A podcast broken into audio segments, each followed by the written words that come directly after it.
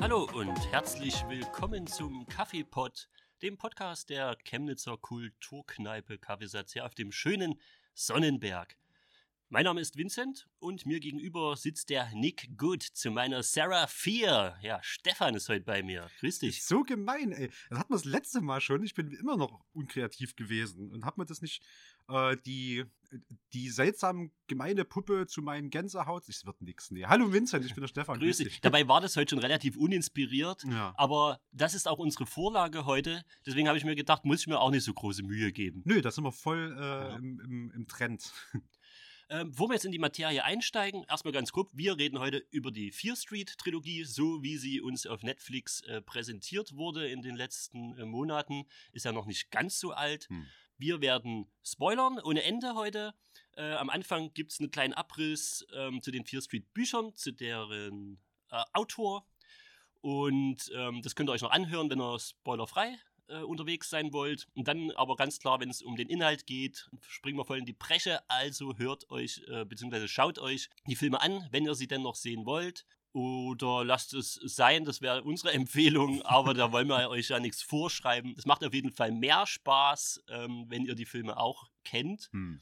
Und ich sag's mal jetzt schon vorweg, äh, völlige Krütze sind sie nicht, Hm. aber es gibt genug, woran man sich stoßen kann. Du hast ja schon gesagt, uninspiriert. Ich glaube, das ist schon so ein, so ein Mini-Vorfazit von unserer Seite Ja. an der Stelle. Aber ja, wir gehen dann schon mal rein und, und beschweren uns noch richtig schön drüber. Yes, So ist es. wütend heute. Und das ist auch genau der Grund, warum die Sachen, äh, warum die Filmreihe nicht mit im Horrorpod ist. Wir haben ja eigentlich eine eigene äh, ja, Unterkategorie, Podcast-Unterkategorie, den Horrorpod.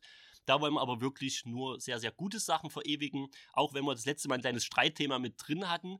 Aber äh, das, der ist noch nicht auf dem Niveau äh, wie die Filmreihe, die wir heute besprechen. Hm. Das ist schon mal ein anderes Kaliber. Deswegen ist die so ein bisschen unter ferner Liefen, läuft so ein bisschen extra. Kommen wir doch erstmal zum Podcast-Getränk, bevor wir richtig einsteigen. Was hast du denn da Schönes stehen? Was lächelt mich da an? Wir, wir, wir stärken uns heute durch dieses schwere Thema äh, mit mehreren Getränken. Heute waren wir, sind, wir, sind wir richtig ausgetickt und haben alles Mögliche hier hingestellt. Das obligatorische Glas Wasser ist klar. Ich muss ein bisschen wach werden. Gestern ging es nach dem Pen and Paper Stammtisch noch ein bisschen länger. Äh, hab noch gesagt, ich muss 7.30 Uhr raus, allzu lang kann ich nie bleiben. Dann haben wir noch entdeckt, dass gerade in den in den Tannenzäpfle-Flaschen, da ist in der Deckel so ein Saufen für den Regenwaldcode drin, wo du irgendwo im Schwarzwald so kleine Projekte unterstützen kannst. Rette den Dorfbrunnen in, äh, in der Tupfing an der Knatter und sowas. Also es ist ein bisschen wie die, die äh, Krombacher Die Geschichte. Krombacher Geschichte. äh, so. aber es ist nicht wirklich der Regenwald, sondern das sind so Kleinstprojekte. das die sind so Kleinstprojekte irgendwo im Schwarzwald. Freiwillige Feuerwehr irgendwo ist auch mit dabei. Also irgendwo, wo, wo Tannenzäpfle, das kommt da aus dem Schwarzwald, glaube ich, ja. Meines Erachtens ja. Na, genau.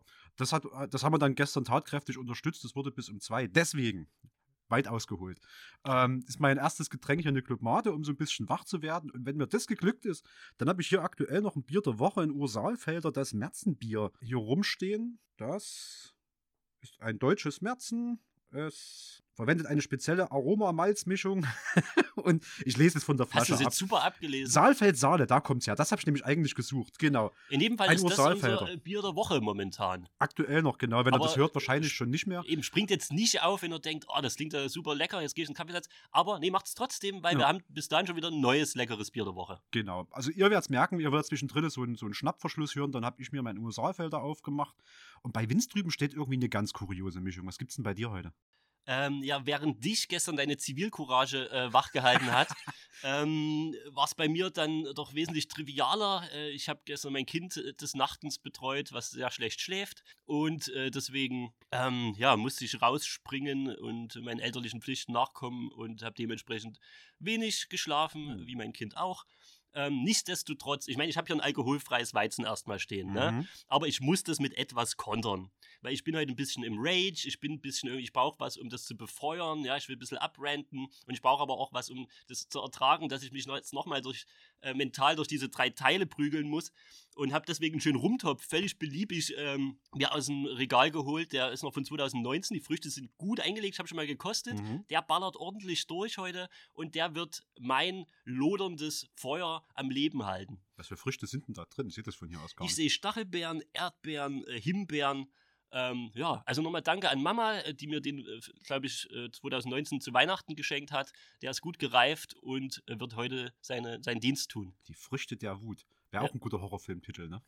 Ja, Früchte des Zorns gibt es. Früchte des Achso, der ist ein, äh, ist ein Buch, aber ist verfilmt worden auch. Ach ja, siehst du? Ja, guck an. Alright. Wollen wir mal direkt reinspringen? Erstmal so ein ja. bisschen mit Autoren. Wir haben uns ja im Zuge, ich weiß nicht, Stefan, wie es dir ging. Ich war mit den Fear Street Büchern nicht so wahnsinnig vertraut. Meines Erachtens in Deutschland auch die, sind die Gänsehaut-Bücher ähm, wesentlich bekannter. Ja, nicht nur die Bücher, sondern vor allem, es gibt mir eine gute Gelegenheit, hier hinterher mal das Intro gleich einzuspielen. Nicht die Bücher, sondern die Serie, die Gänsehaut-Serie. Ich hau jetzt mal das Intro rein an der Stelle.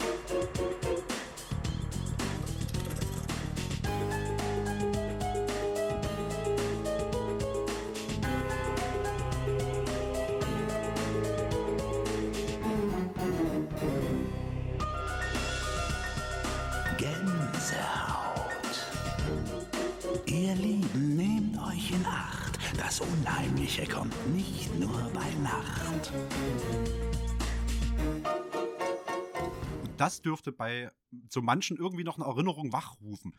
Im Prinzip eine Gruselreihe für Kinder. Ne? Genau, so die typischen äh, Pre-Teens, ne? Ja. das war die, die Goosebumps, die Gänsehaut-Reihe, eben vom selben Autor wie Fear Street. Und Fear Street selber war mir aber noch weniger ein Begriff und wir haben uns aber nicht nehmen lassen, dann auch einfach, um den Gedanken der Filme ein bisschen näher zu kommen, die sich ja dort inspiriert fühlen, dann auch einen oder anderen Roman dann mal reinzulesen. Mhm. Vielleicht sagen wir erstmal was zum Autor, weil zu den Romanen kommen wir ja sowieso noch. Genau. Ähm, das ist Robert Lawrence Stein, also R.L. Stein, so schreibt er sich immer auf seinen, in seinen Büchern. Äh, 1943 in Ohio geboren ja, ist Autor, aber auch Drehbuchautor. Der hat, glaube ich, dann auch diese, hat es ja eben eingespielt ähm, für Goosebumps auch mitgeschrieben, ne, mhm. die TV-Serie. Genau. Ist dementsprechend auch TV Produzent. Ja, A.L. Stein wird gerne der Stephen King der Kinderliteratur genannt. Er hat mehrere hundert äh, Romane geschrieben. Also es ist wirklich Wahnsinn, wenn man so diese ganzen Sachen mal auffächert. Da gehören ja noch andere Horrorreihen mit dazu, mhm. zahllose Unterreihen noch, auch mehr als 400 Millionen Exemplare verkauft. Ja. Da muss man sich mal reinfahren, also weil dieser Stephen King-Vergleich ja gerne kommt.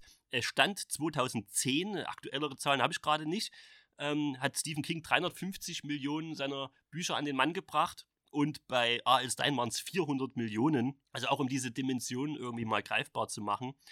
Und er gehörte in den 90ern eben immer wieder zu den bestverkauften Autoren und nach J.K. Rowling dürfte er sowieso der meistverkaufte Kinderbuchautor sein. Ja, vor allem auch, also er hat 1986 äh, angefangen, Horrorbücher für Jugendliche und Kinder zu schreiben. Und dann drei Jahre später, also 89, kam mit der Fear Street-Reihe in den USA, da, ist er, da kommt er her, der erstmalige Durchbruch und dann weltweit 1992 eben mit dieser Gänsehaut-Buchreihe. Das habe ich auch noch rausgestellt. Das heißt, äh, gerade so in den 90er Jahren hast du da nicht überbordend viel von ihm gesehen. Ich wusste auch teilweise gar nicht, dass es so eine Fear Street Buchreihe gibt, aber 92 war so sein großer Durchbruch und äh, was ihn auch so ein bisschen mit Stephen King wohl teilweise verbindet. Er hat, er ist halt viel Schreiber, er ist Workaholic, völlig klar. Mhm. Und er hat so eine Arbeitstechnik, mit der er es wohl packt, pro Monat zwei Romane vorzulegen. Ja, das habe ich auch gehört. Er hat teilweise mehrere Romane im Monat irgendwie rausgepoltert. Ja. Bei, wenn man denn den Fans so glauben darf, doch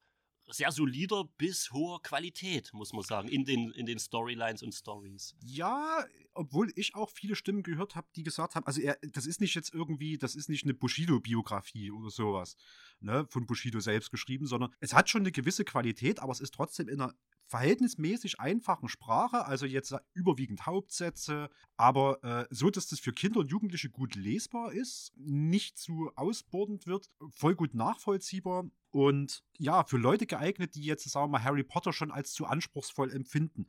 Und da gibt es dann auch Leute, die sagen, okay, und dadurch haben auch Kinder ihre Bock gekriegt zu lesen und ihre Lese- und Schreibkompetenz teilweise auch ein bisschen verbessern können. Also an sich eine ganz gute Sache. Es ist so eine, eine Treppe vor Harry Potter, kann man sich das ungefähr einordnen, seine, seine Werke. Ja, das ist, glaube ich, das macht es ganz gut greifbar. Mhm.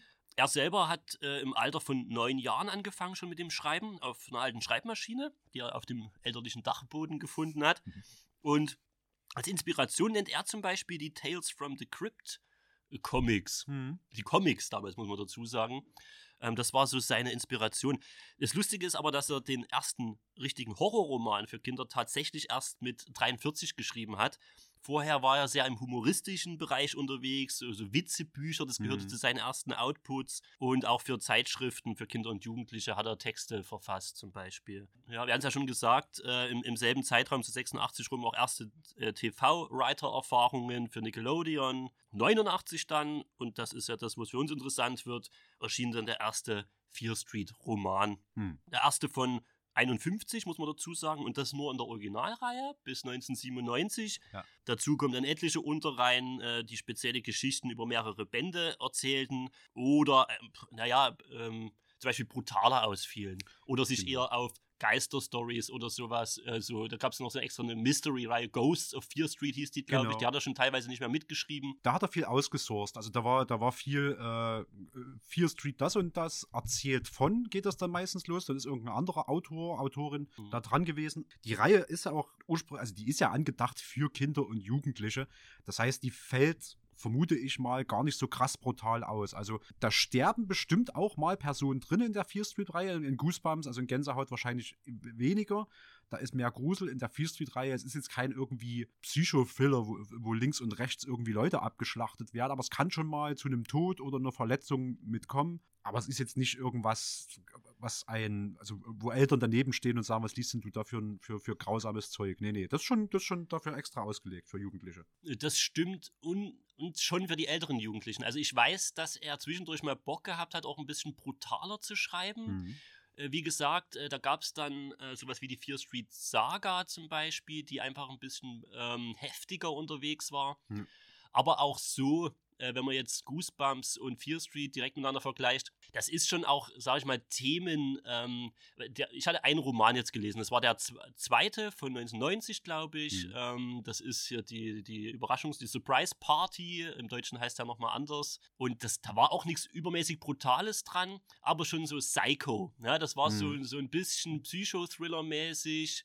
Äh, Murder Mystery, Whodunit, ne? Mhm. Ähm, und jetzt nichts, was ich meinetwegen einem Achtjährigen zumuten würde. Also da geht es schon irgendwie, sag ich mal, für die, für die äh, Generation dann ab zwölf Jahren oder so. Ja, würde ich auch sagen. Zwölf. Sind, sind die Bücher dann gedacht. Mhm. Ja. Ich habe mir auch also ein, ein, Doppelband besorgt. Ich weiß gerade nicht, welche Geschichten drin sind. Das habe ich dir gegeben, hast du heute nicht mit. Es war mhm. äh, auch eine mit so einem ja, Murder-Mystery-Zeugs und so einer ganz leicht angedeuteten übernatürlichen Komponente, die dann aber doch relativ mundan ausfiel. Das zweite weiß ich gerade gar nicht mehr. Das dritte habe ich mit runtergenommen. Der laut heißt falsch verbunden. Der Mörder ist am Telefon. Da machen Jugendliche so einen Telefonstreich und äh, dann wird es aber irgendwie immer bitterer. Und am Ende ist es auch so ein, hm, also der eine kommt ins Gefängnis für was, was er nicht getan hat, die anderen müssen das beweisen. Ähm, man kann aber nicht zur Polizei gehen, weil man ja vorher Telefonstreiche gemacht hat und sowas. Es ist, man liest die gut weg, fände ich. Also gerade den Doppelband, den habe ich, glaube ich, an einem Nachmittag durchgebinged. Das sind nicht mehr als 200 Seiten, oder wie viel hat das? Ich gucke gerade mal. Das sind immer so 130 bis 160, so die Drehe. 100, 153 Seiten habe ich ja. hier in dem falsch verbunden drin. Also, es kriegt man halt easy mal an einem Nachmittag durchge, durchgebinged. Es ist spannend genug geschrieben, dass man dranbleibt. Es ist einfach genug geschrieben, dass einem nicht der Kopf dabei glüht oder man irgendwie müde wird.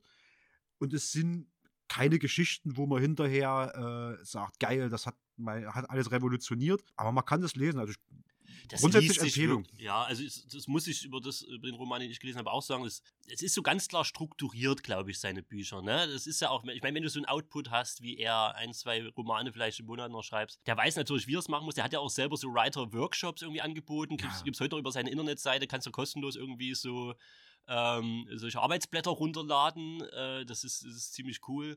Und also das ist halt ganz klar so, wie er seine Charaktere vorstellt, wie er das so ein bisschen aufbaut bis zu einem Klimax, dann eine große Auflösung, wie man sich halt so, ne, wo dann die Erklärung desjenigen kommt, vielleicht noch so einen kleinen Twist, der dich erstmal in Mhm. eine falsche Richtung laufen lässt und dann wird es nochmal richtig aufgelöst.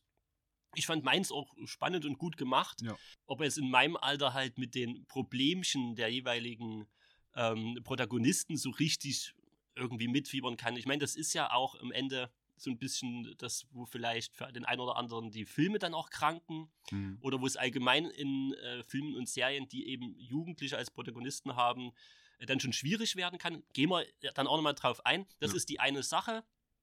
Rein vom Fall her, vom Krimi, von der Murder Mystery her, war es aber spannend. Ja, genau. gemacht. Genau. Na, was diese Bücher alle miteinander verbindet, ist, alle spielen in der fiktiven amerikanischen Kleinstadt Shadyside und handeln von Jugendlichen und in einigen Büchern, wahrscheinlich auch in, in einem überwiegenden Teil der gerade der Original Fear Street Reihe, wird diese Fear Street zumindest mit angesprochen. Das ist äh, diese eine furchtbar böse Straße in dieser ganzen Stadt. Äh, da ist in der Nähe ist der Friedhof mit den umgefallenen Grabsteinen, da kommt direkt noch ein Wald hinterher. Es ist so ein bisschen äh, das, das Grusel, Springfield, Blaupausen-Ding. Also du kannst im Prinzip in diese Kleinstadt, die ist nicht ausdefiniert, es gibt doch keine Karte. Ja. Aber du kannst vom Diner übers Kino, über die Mall im Prinzip alles dort reinpacken, was du brauchst. Die ist fiktiv, das heißt, es kann auch keiner nachgucken. Das ist das verbindende Element. Es spielt alles in dieser Kleinstadt Shadyside und dreht Mhm. sich im weitesten Sinne vielleicht noch um diese Fear Street oder in der Nähe der Fear Street. Genau. Wichtig zu erwähnen ist noch, wie gesagt, die meisten dieser Romane hängen nicht miteinander zusammen. Mhm. Wir haben immer neue Protagonisten. Hast schon gesagt, Durchschnittsteenager um die 16 Jahre alt, Highschool. Es gibt immer wieder Charaktere, die dann in anderen Büchern wieder auftauchen, aber du hast eigentlich immer eine neue Story. Nichts wirklich Zusammenhängendes. Man kann die also auch gut äh, unabhängig voneinander lesen. Monster of the Week. So Monster of the Week äh, mäßig. Ja, eigentlich hast du alles schon genannt, merke ich gerade.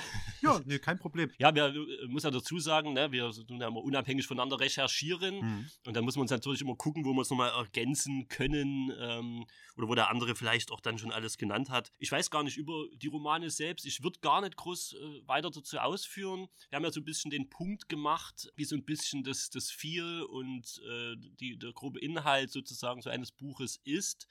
Äh, wissen also ungefähr, wo sich die Fear Street Trilogie jetzt dran orientieren möchte. Möchtest du vielleicht schon auf die, auf die Trilogie selber ein bisschen eingehen? Na, bisschen sehr- sehr zur gern doch. Produktion, zur Entstehungsgeschichte und so weiter und so fort. Sehr gern doch. Äh, ich fange mal, ich fang mal an mit dem, was ich mir so ein bisschen zusammen recherchiert habe. Also die Fear Street-Reihe selbst, die ist unter der Regie von Lee Janiak entstanden und basiert auf diesen gleichnamigen Jugendbüchern von R.L. Stein, über die wir jetzt gerade geredet haben. Die wird im Bereich Horror, Thriller, Krimi eingeordnet und wurde im Juli 2021, wir haben jetzt gerade August zum Zeitpunkt der Aufnahme, also noch ganz frisch, mit jeweils einer Woche Abstand zwischen den äh, drei Filmen auf Netflix veröffentlicht. Die Regisseurin, also die hat Regie, Regie geführt und das Drehbuch geschrieben, diese Lee Janiak, und hat in irgendeinem Interview gesagt, sie würde diese Filmreihe gern ausweiten auf ein MCU des Horrors. Das ist natürlich relativ hochgegriffen für das, was ich finde, jetzt letztlich rausgekommen ist. Sie selbst, von ihr habe ich noch nie was gehört vorher. Sie hat in ihrer Filmografie genau einen Film drinne stehen, nämlich den äh, Horrorfilm mit Leslie Ro Rose Leslie, bekannt aus Game of Thrones, Honeymoon von 2014, habe ich nicht gesehen. Ansonsten drei, bei drei TV-Serien mitgearbeitet. Einmal bei der Scream TV-Serie, das ist eine Slasher-Anthologie-Serie aus den USA. Ah, das ist interessant. Ja, da habe ich mal reingeguckt tatsächlich. Okay, ja. die kennst du? Mhm. Da hat sie zwei Folgen ähm, Regie geführt, nämlich In the Trenches und The Orphanage. Wie gesagt, kenne ich gar nicht, aber halt eine Slasher-Anthologie-Reihe. Das heißt, da dürfte theoretisch schon ein bisschen Vorerfahrung da sein. In der TV-Serie Outcast, auch eine US-amerikanische Horror-Drama, Comic-Adaption, hat sie die Folge The Damage Done geschrieben und sie hat für eine Teen-Drama-TV-Serie namens Panic, da war sie ebenfalls Regisseurin und Executive Producer, also ausführende Produzentin von der Pilotepisode. Und das ist alles, was ich in der Filmografie von Lee Janiak gefunden habe. Abseits dessen war der einzige Fakt noch, dass sie mit einem von den Duffer Brothers verheiratet ist. Ich weiß jetzt gerade nicht mit wem, aber ein der beiden Duffer Brothers, also die, äh, die die Stranger Things Reihe auf Netflix. Die Serie, genau. Serie. Das fand ich persönlich auch einen interessanten Fakt. Da bin ich heute auch durch einen Podcast erst drüber gestoßen und die hat natürlich auch so ein bisschen äh, ein Schelm, der Böses dabei denkt, so nach dem Motto, ähm, jemand, der eben ähm, die Filmografie vorzuweisen hatte, wie du es gerade genannt hast, und dann äh, in so ein Projekt, ja, was, was auf so einer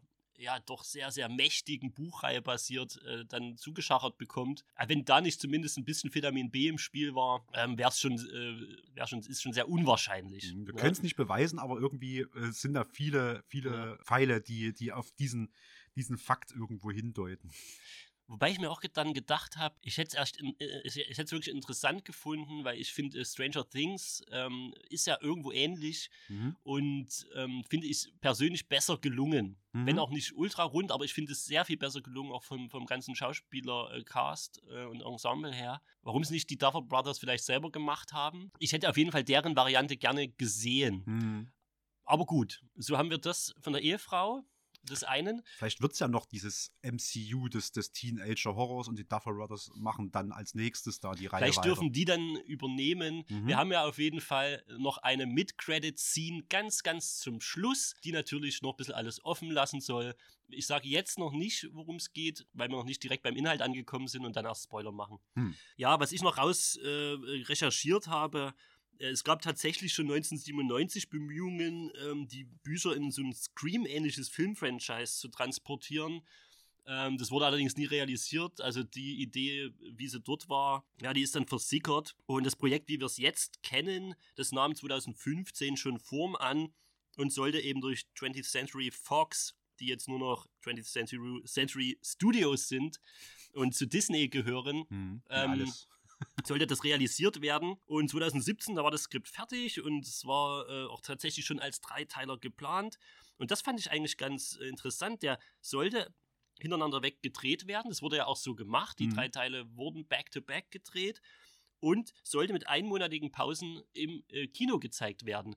Ähm, was ja auch eine Veröffentlichungsart ist, die so zumindest im modernen Kino, wie ich es kenne, nicht so wirklich stattgefunden hat. Du hast ja normalerweise ein, zwei Jahre ja. Pause dazwischen, ja. Ja, äh, das meiste dann schon wieder vergessen. Es sollte so eine Art Serienformat fürs Kino werden. Mhm. Was mit dem Kino äh, dann ab 2020, wo dann die Veröffentlichung sein sollte, passiert ist, das wissen wir alle. Mhm.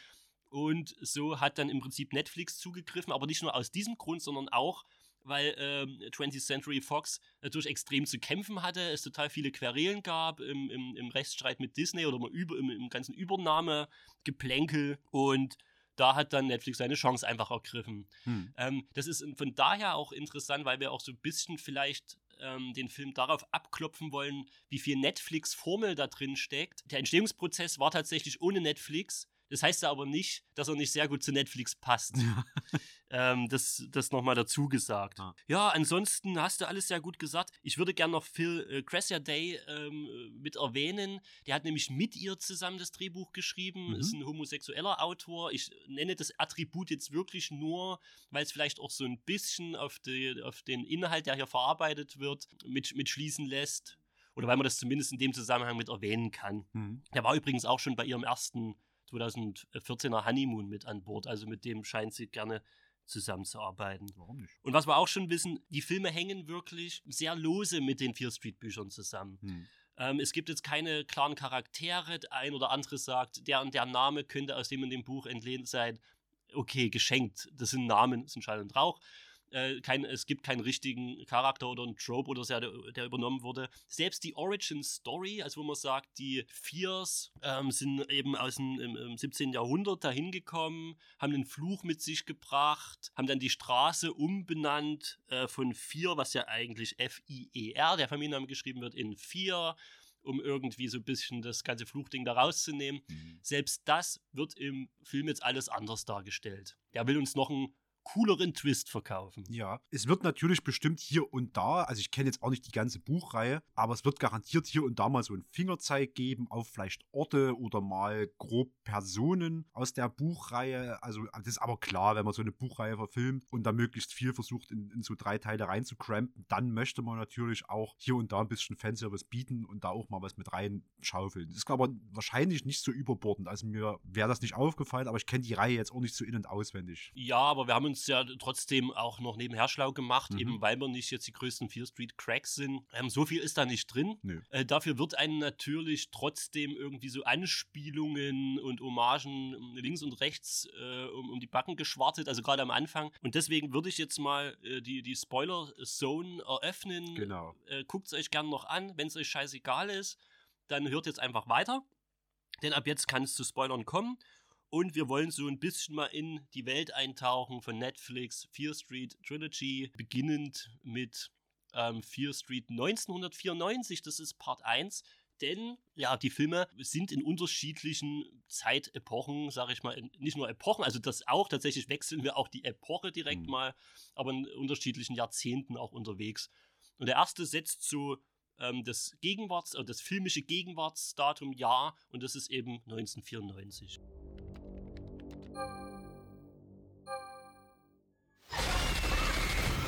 Dude, what the hell? This is exactly why you have no friends. Look, some gal killed a bunch of people at the mall last night. Holy shit. Another shady side tragedy. Fits the narrative, right? Sarah Fear's back. Christ, not you too. There's no angry dead witch. The only thing that made him go crazy is this town. The dude was wearing a Halloween skull mask. How is that not fun? Guys, I think there's someone in the woods.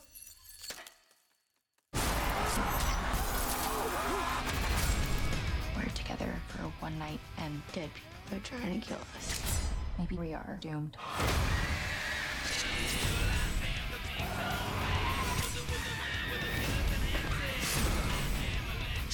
So sexy, but so crazy. Normal bitches don't bleed black blood. How do we not die? I'm looking at you, witch nerd. You can't stop it.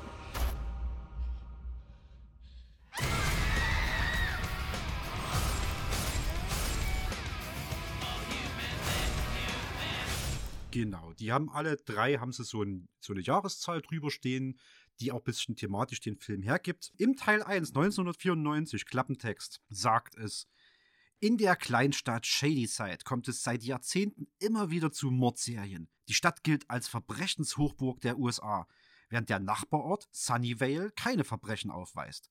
Regelmäßig werden Menschen auf einen Schlag wahnsinnig und beginnen zu morden.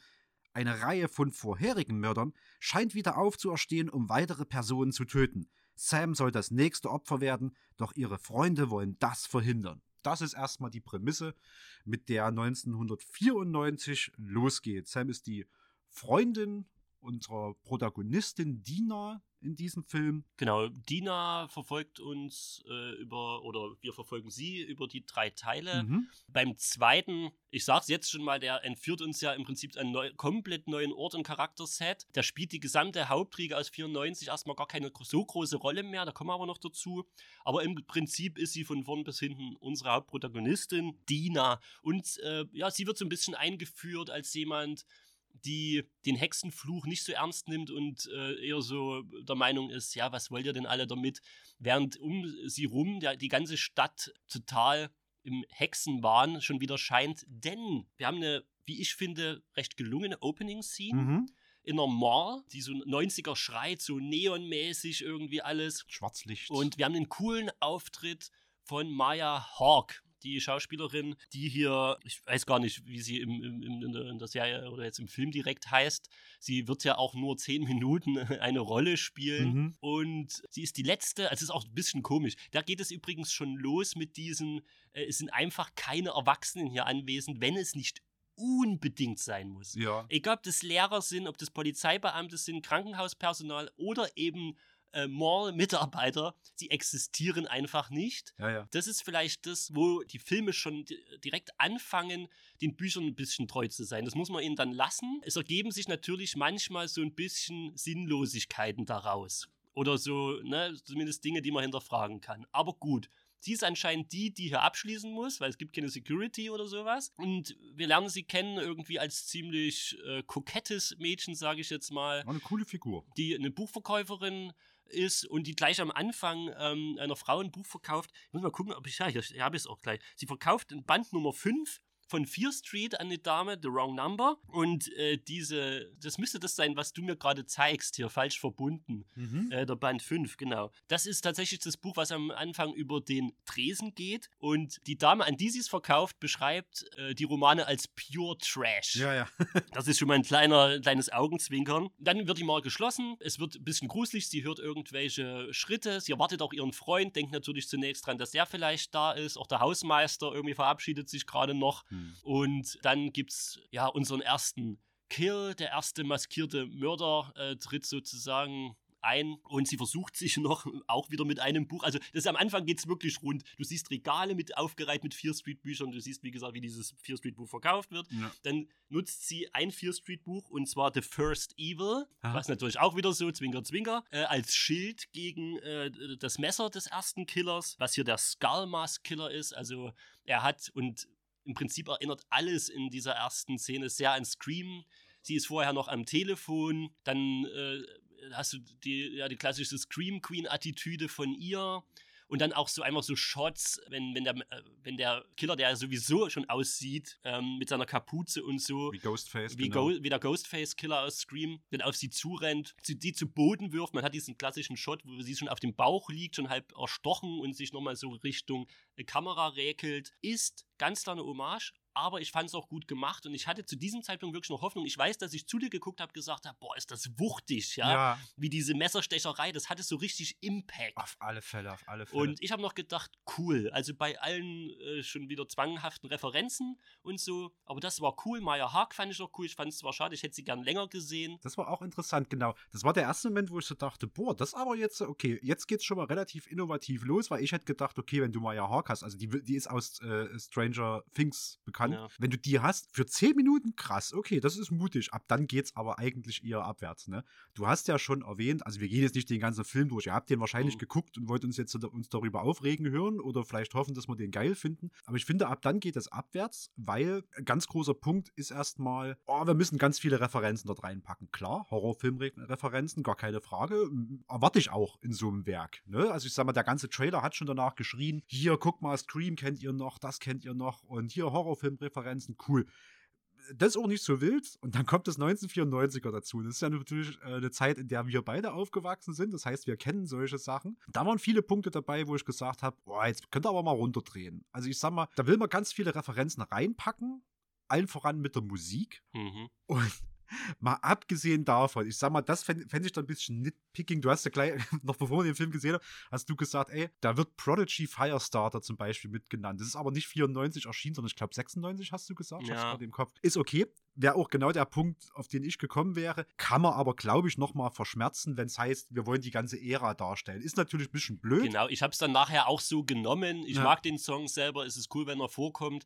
Aber die haben jetzt nicht irgendwie gesagt, ähm, wir haben jetzt genau diese Sache, sondern ja, das Look and Feel der 90er soll halt eingefangen werden. Und ich muss aber auch mit dir mitgehen, also das, das Anfang, das war ja ein Jukebox-Desaster. Hm. Das war ja wirklich, also erstens mal mussten sie unbedingt immer einen Song finden, der gerade zu der Szene passt, was da passiert. Also bestenfalls passt der Text genau noch zu dem, was jetzt gerade irgendwie auf dem Bildschirm passiert. so on the nose. Ja. Und dann wirklich in anderthalb Minuten Takt. Also es wurde ja wirklich am Anfang aller fünf Minuten kam irgendein neuer Song. Die stammen jetzt teilweise auch von nach 96, 94, ist auch okay.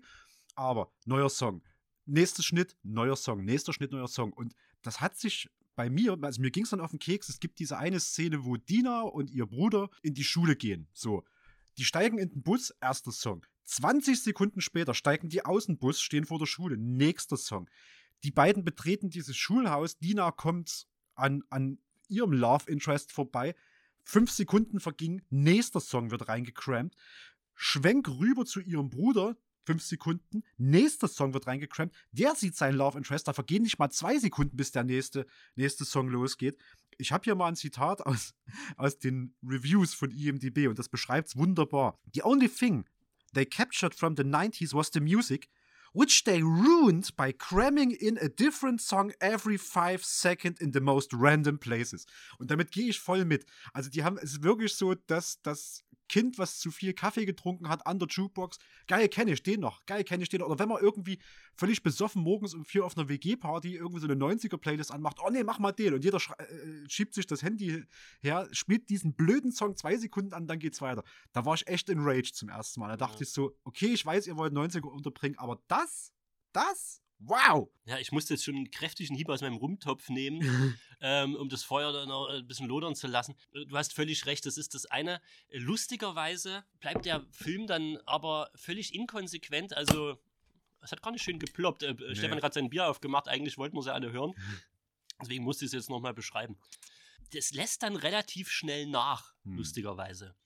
Also, äh, man, man, hat so 20 Minuten erstmal Referenz über Referenz, ja. auch was so, ähm, was so gezeigt wird an Gerätschaften, was dort so im Haushalt rumsteht. Ja.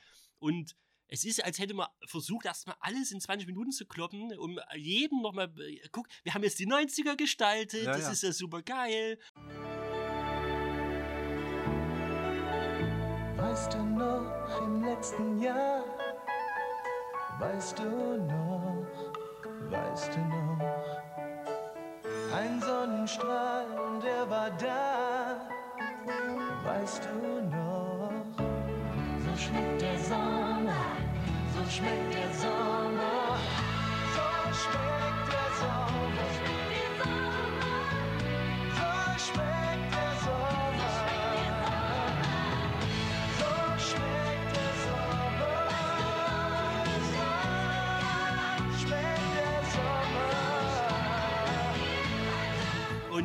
das, das, Geilste ist ja, äh, lass uns mal kurz über Josh reden, ja. Dinas Bruder. Oh, ja. Der sitzt halt dort in einem AOL-Chat, ja. Stopp, stopp an der Stelle. Ja. Das ist mir nämlich heute noch eingefallen. Ähm, wie gesagt, in den 90er Jahren aufgewachsen. Einwählen mit Modem. Ne? Und ich glaube, kam nicht sogar so ein Modem-Geräusch, während das auf seinen, seinen Schreibtisch zufliegt. Kann, kann sein, dass ich gerade verwechsel. Nichtsdestotrotz, der Schnitt ist, Dina telefoniert oben und unten ist Josh im, im AOL-Chat. Ja, im Leben das, nicht. Das geht nicht. Das geht nicht. Es geht einfach nicht. Wenn du damals dich mit dem Modem eingewählt hast, war die Telefonleitung für deine Internetverbindung besetzt. Da war nichts mit Telefonieren. Na, das sind dann so, wenn man aufgewachsen ist in der Zeit, sind das noch so kleine Feinheiten, wo man denkt, boah, aber das müsst ihr doch recherchiert haben. So sind wir wieder bei so einem Realitätsanspruch. Das hatten wir jetzt im Horrorpod oder ich zumindest ganz oft, so dass ich gerne ein bisschen Realitätsanspruch drin hatte. Aber das sind so Sachen, wenn man als jemand, der das kennt, den Scheiß sieht, dann ist es halt mhm. halt so, hm, na, okay. Gut, weiter zurück zu mhm. Josh. Und äh, Josh hat halt einen Character Trait. Er ist äh, ein schüchterner Nerd. Ja. Gut, es sind schon zwei Character Traits. Ähm, aber welche, die gerne Hand in Hand gehen. Und das, muss ich ganz ehrlich sagen, wird im Laufe von drei Filmen, die immer in sechs Stunden gehen, nicht viel besser. Mhm. Ich möchte nur noch mal daran erinnern, dass es solche Sachen wie Stranger Things gibt. Dass es solche Sachen wie S gibt. Meinetwegen auch äh, Stand By Me oder die Goonies. Ja? Und auch bei Stranger Things äh, waren es fast alle irgendwie Nerds. Und guck mal, wie schön man das breit aufgefächert hat, mhm. ja. Was man in, im Laufe einer Staffel, und das muss man ja sagen, die drei Filme sind ja wie so eine Serienstaffel, ja. ja von der Laufzeit ungefähr her, was man mit Charakteren machen kann, auch mit jungen Charakteren und was man denen für ein Fleisch geben kann. Und ähm, er kriegt halt ein bisschen Love von Sexy Hexy, so, taut dann irgendwie auf, schwurbelt über einen halben Film 30 Mal den Konami-Code. Get the power pill for speed up. Pause. Go up, up, down, down, left, right, left, right, B, A, start. You now have full firepower. Ich habe den Gag jetzt verstanden. Also da habe ich wirklich gedacht, haben die irgendwie eine, ist da irgendwie ein Werbepartner-Ding noch mit dran? Ah, das Ding ist, das Ding ist, was du schon, du hast ja jetzt dreimal, viermal äh, Stranger Things genannt die schaffen das einfach subtiler. Die stellen einfach die Sets her, geben den Leuten Klamotten und Frisuren, die wie, 90, äh, wie 80er, 80er wirken und machen auch drumherum das Verhalten der Charaktere auf 80er. Während die Fear Street-Reihe oder zumindest der erste wirklich so du kriegst einen Trichter ins Gesicht gestopft und da kommt jetzt alles in den 90ern rein. Wir treten nochmal nach. Du musst jetzt in den ersten 20 Minuten, musst du begriffen haben, wir sind in den 90ern, alle Referenzen müssen hier untergebracht sein und dann rufen wir die immer mal wieder auf, um zu gucken, ob du es dir am Anfang gemerkt hast, wie ging kleiner der Konami-Code. Ah, alles klar. Das ist so ein, ich habe das so unsubtil Ja. gefunden, weißt du, wirklich so, guck mal hier 90er, da 90er, kennst du noch, kennst du noch, hier, Pock, Pock, Nein. Alf ist zurück. Ja, es, nee, es ist überhaupt nicht Mhm. gekonnt gemacht. Und wie gesagt, nach hinten raus ähm, wird es doch immer weniger Fun und immer weniger. Ich weiß nicht, man hätte ja dann subtil oder man hätte, hätte mal ein bisschen mehr on point irgendwie diese Referenzen bringen können. Hm. Ähm, stattdessen versickert es regelrecht, nur im 16 1666er dann im Prinzip vollkommen abzusterben. Was ja auch klar ist, weil wir in einer Epoche sind, wo das plötzlich nicht mehr funktioniert. Und dann merkst du richtig, wie die Regisseurin vollkommen aufgeschmissen ist. Mhm. Wir kommen dann noch dazu, aber dann äh, kann sie wirklich nichts mehr. Ja. Weil sie nicht mal mehr die Referenzen dann reinbringen kann, die bei manchen noch ein Entzücken hervorrufen. Das ist wirklich interessant. Lass uns mal mit den Charakteren weitermachen. Wir haben ja schon Oh gesagt, Dina ist so ein bisschen die skeptische, Mhm. vielleicht auch noch die rundeste hinten raus an, an Charakteren, aber selbst da will ich nicht zu weit gehen. Hm. Wir haben ihren Bruder Josh, den Nerd. Wir haben Sam, das ist die Ex-Freundin. Man lässt es, das ist so ein bisschen auch äh, ein Augenzwinkern in Richtung LGBTQ dann. Sam ist natürlich ein Unisex-Name. Man lässt es am Anfang noch so ein bisschen offen, weil sie ist verknatzt und ihr Freund Sam, äh, der äh, oder Freundin, ne, ist nun nach ähm, Sunnyvale gezogen, dort wo das Leben blüht und die Mhm. Kriminalitätsrate auf Null ist. Warum auch immer, das werden wir ja dann noch erfahren. Und erst später stellt sich natürlich raus, dann sehen wir, sehen wir sie dann aus den Augenwinkeln, wenn ähm, die Schülerschaft nämlich Sunnyvale besucht und da macht sie dann mit einem äh, Jog rum, wie man so schön sagt, ne? Mhm. mit so einem richtigen Highschool-Footballer. Highschool-Bully Ja, ja. sozusagen. Und das stößt ihr dann sauer auf. Mhm. Ja, auch die beiden leider, also es ist ja schön irgendwie, wenn man sowas mit reinbringt, weil es äh, ist jetzt auch nicht irgendwie, die sind jetzt nicht homosexuell, damit es irgendwie einen gewissen Zweck dient, außer vielleicht, dass du eine woke Netflix-Serie hast. Ja. Äh, es hätte auch nichts äh, zur Sache getan, wenn die jetzt äh, nicht gleichgeschlechtlich ge äh, gewesen wären. Das fand ich okay und ich Mhm. fand auch die Liebesgeschichte, wie sie vom 17. Jahrhundert dann im Prinzip in die Neuzeit ähm, getragen wurde, mit den beiden als Stellvertreterinnen für andere Personen, das fand ich alles süß. Aber man hat einfach nicht aufgehört, diese beiden Charaktere, sobald die sich das erste Mal getroffen haben, über ihre Beziehung reden zu lassen Hm. und wie scheiße das alles ist. Und das ist wirklich völlig unabhängig von, von deren geschlechtlicher äh, Ausrichtung oder sexueller Ausrichtung.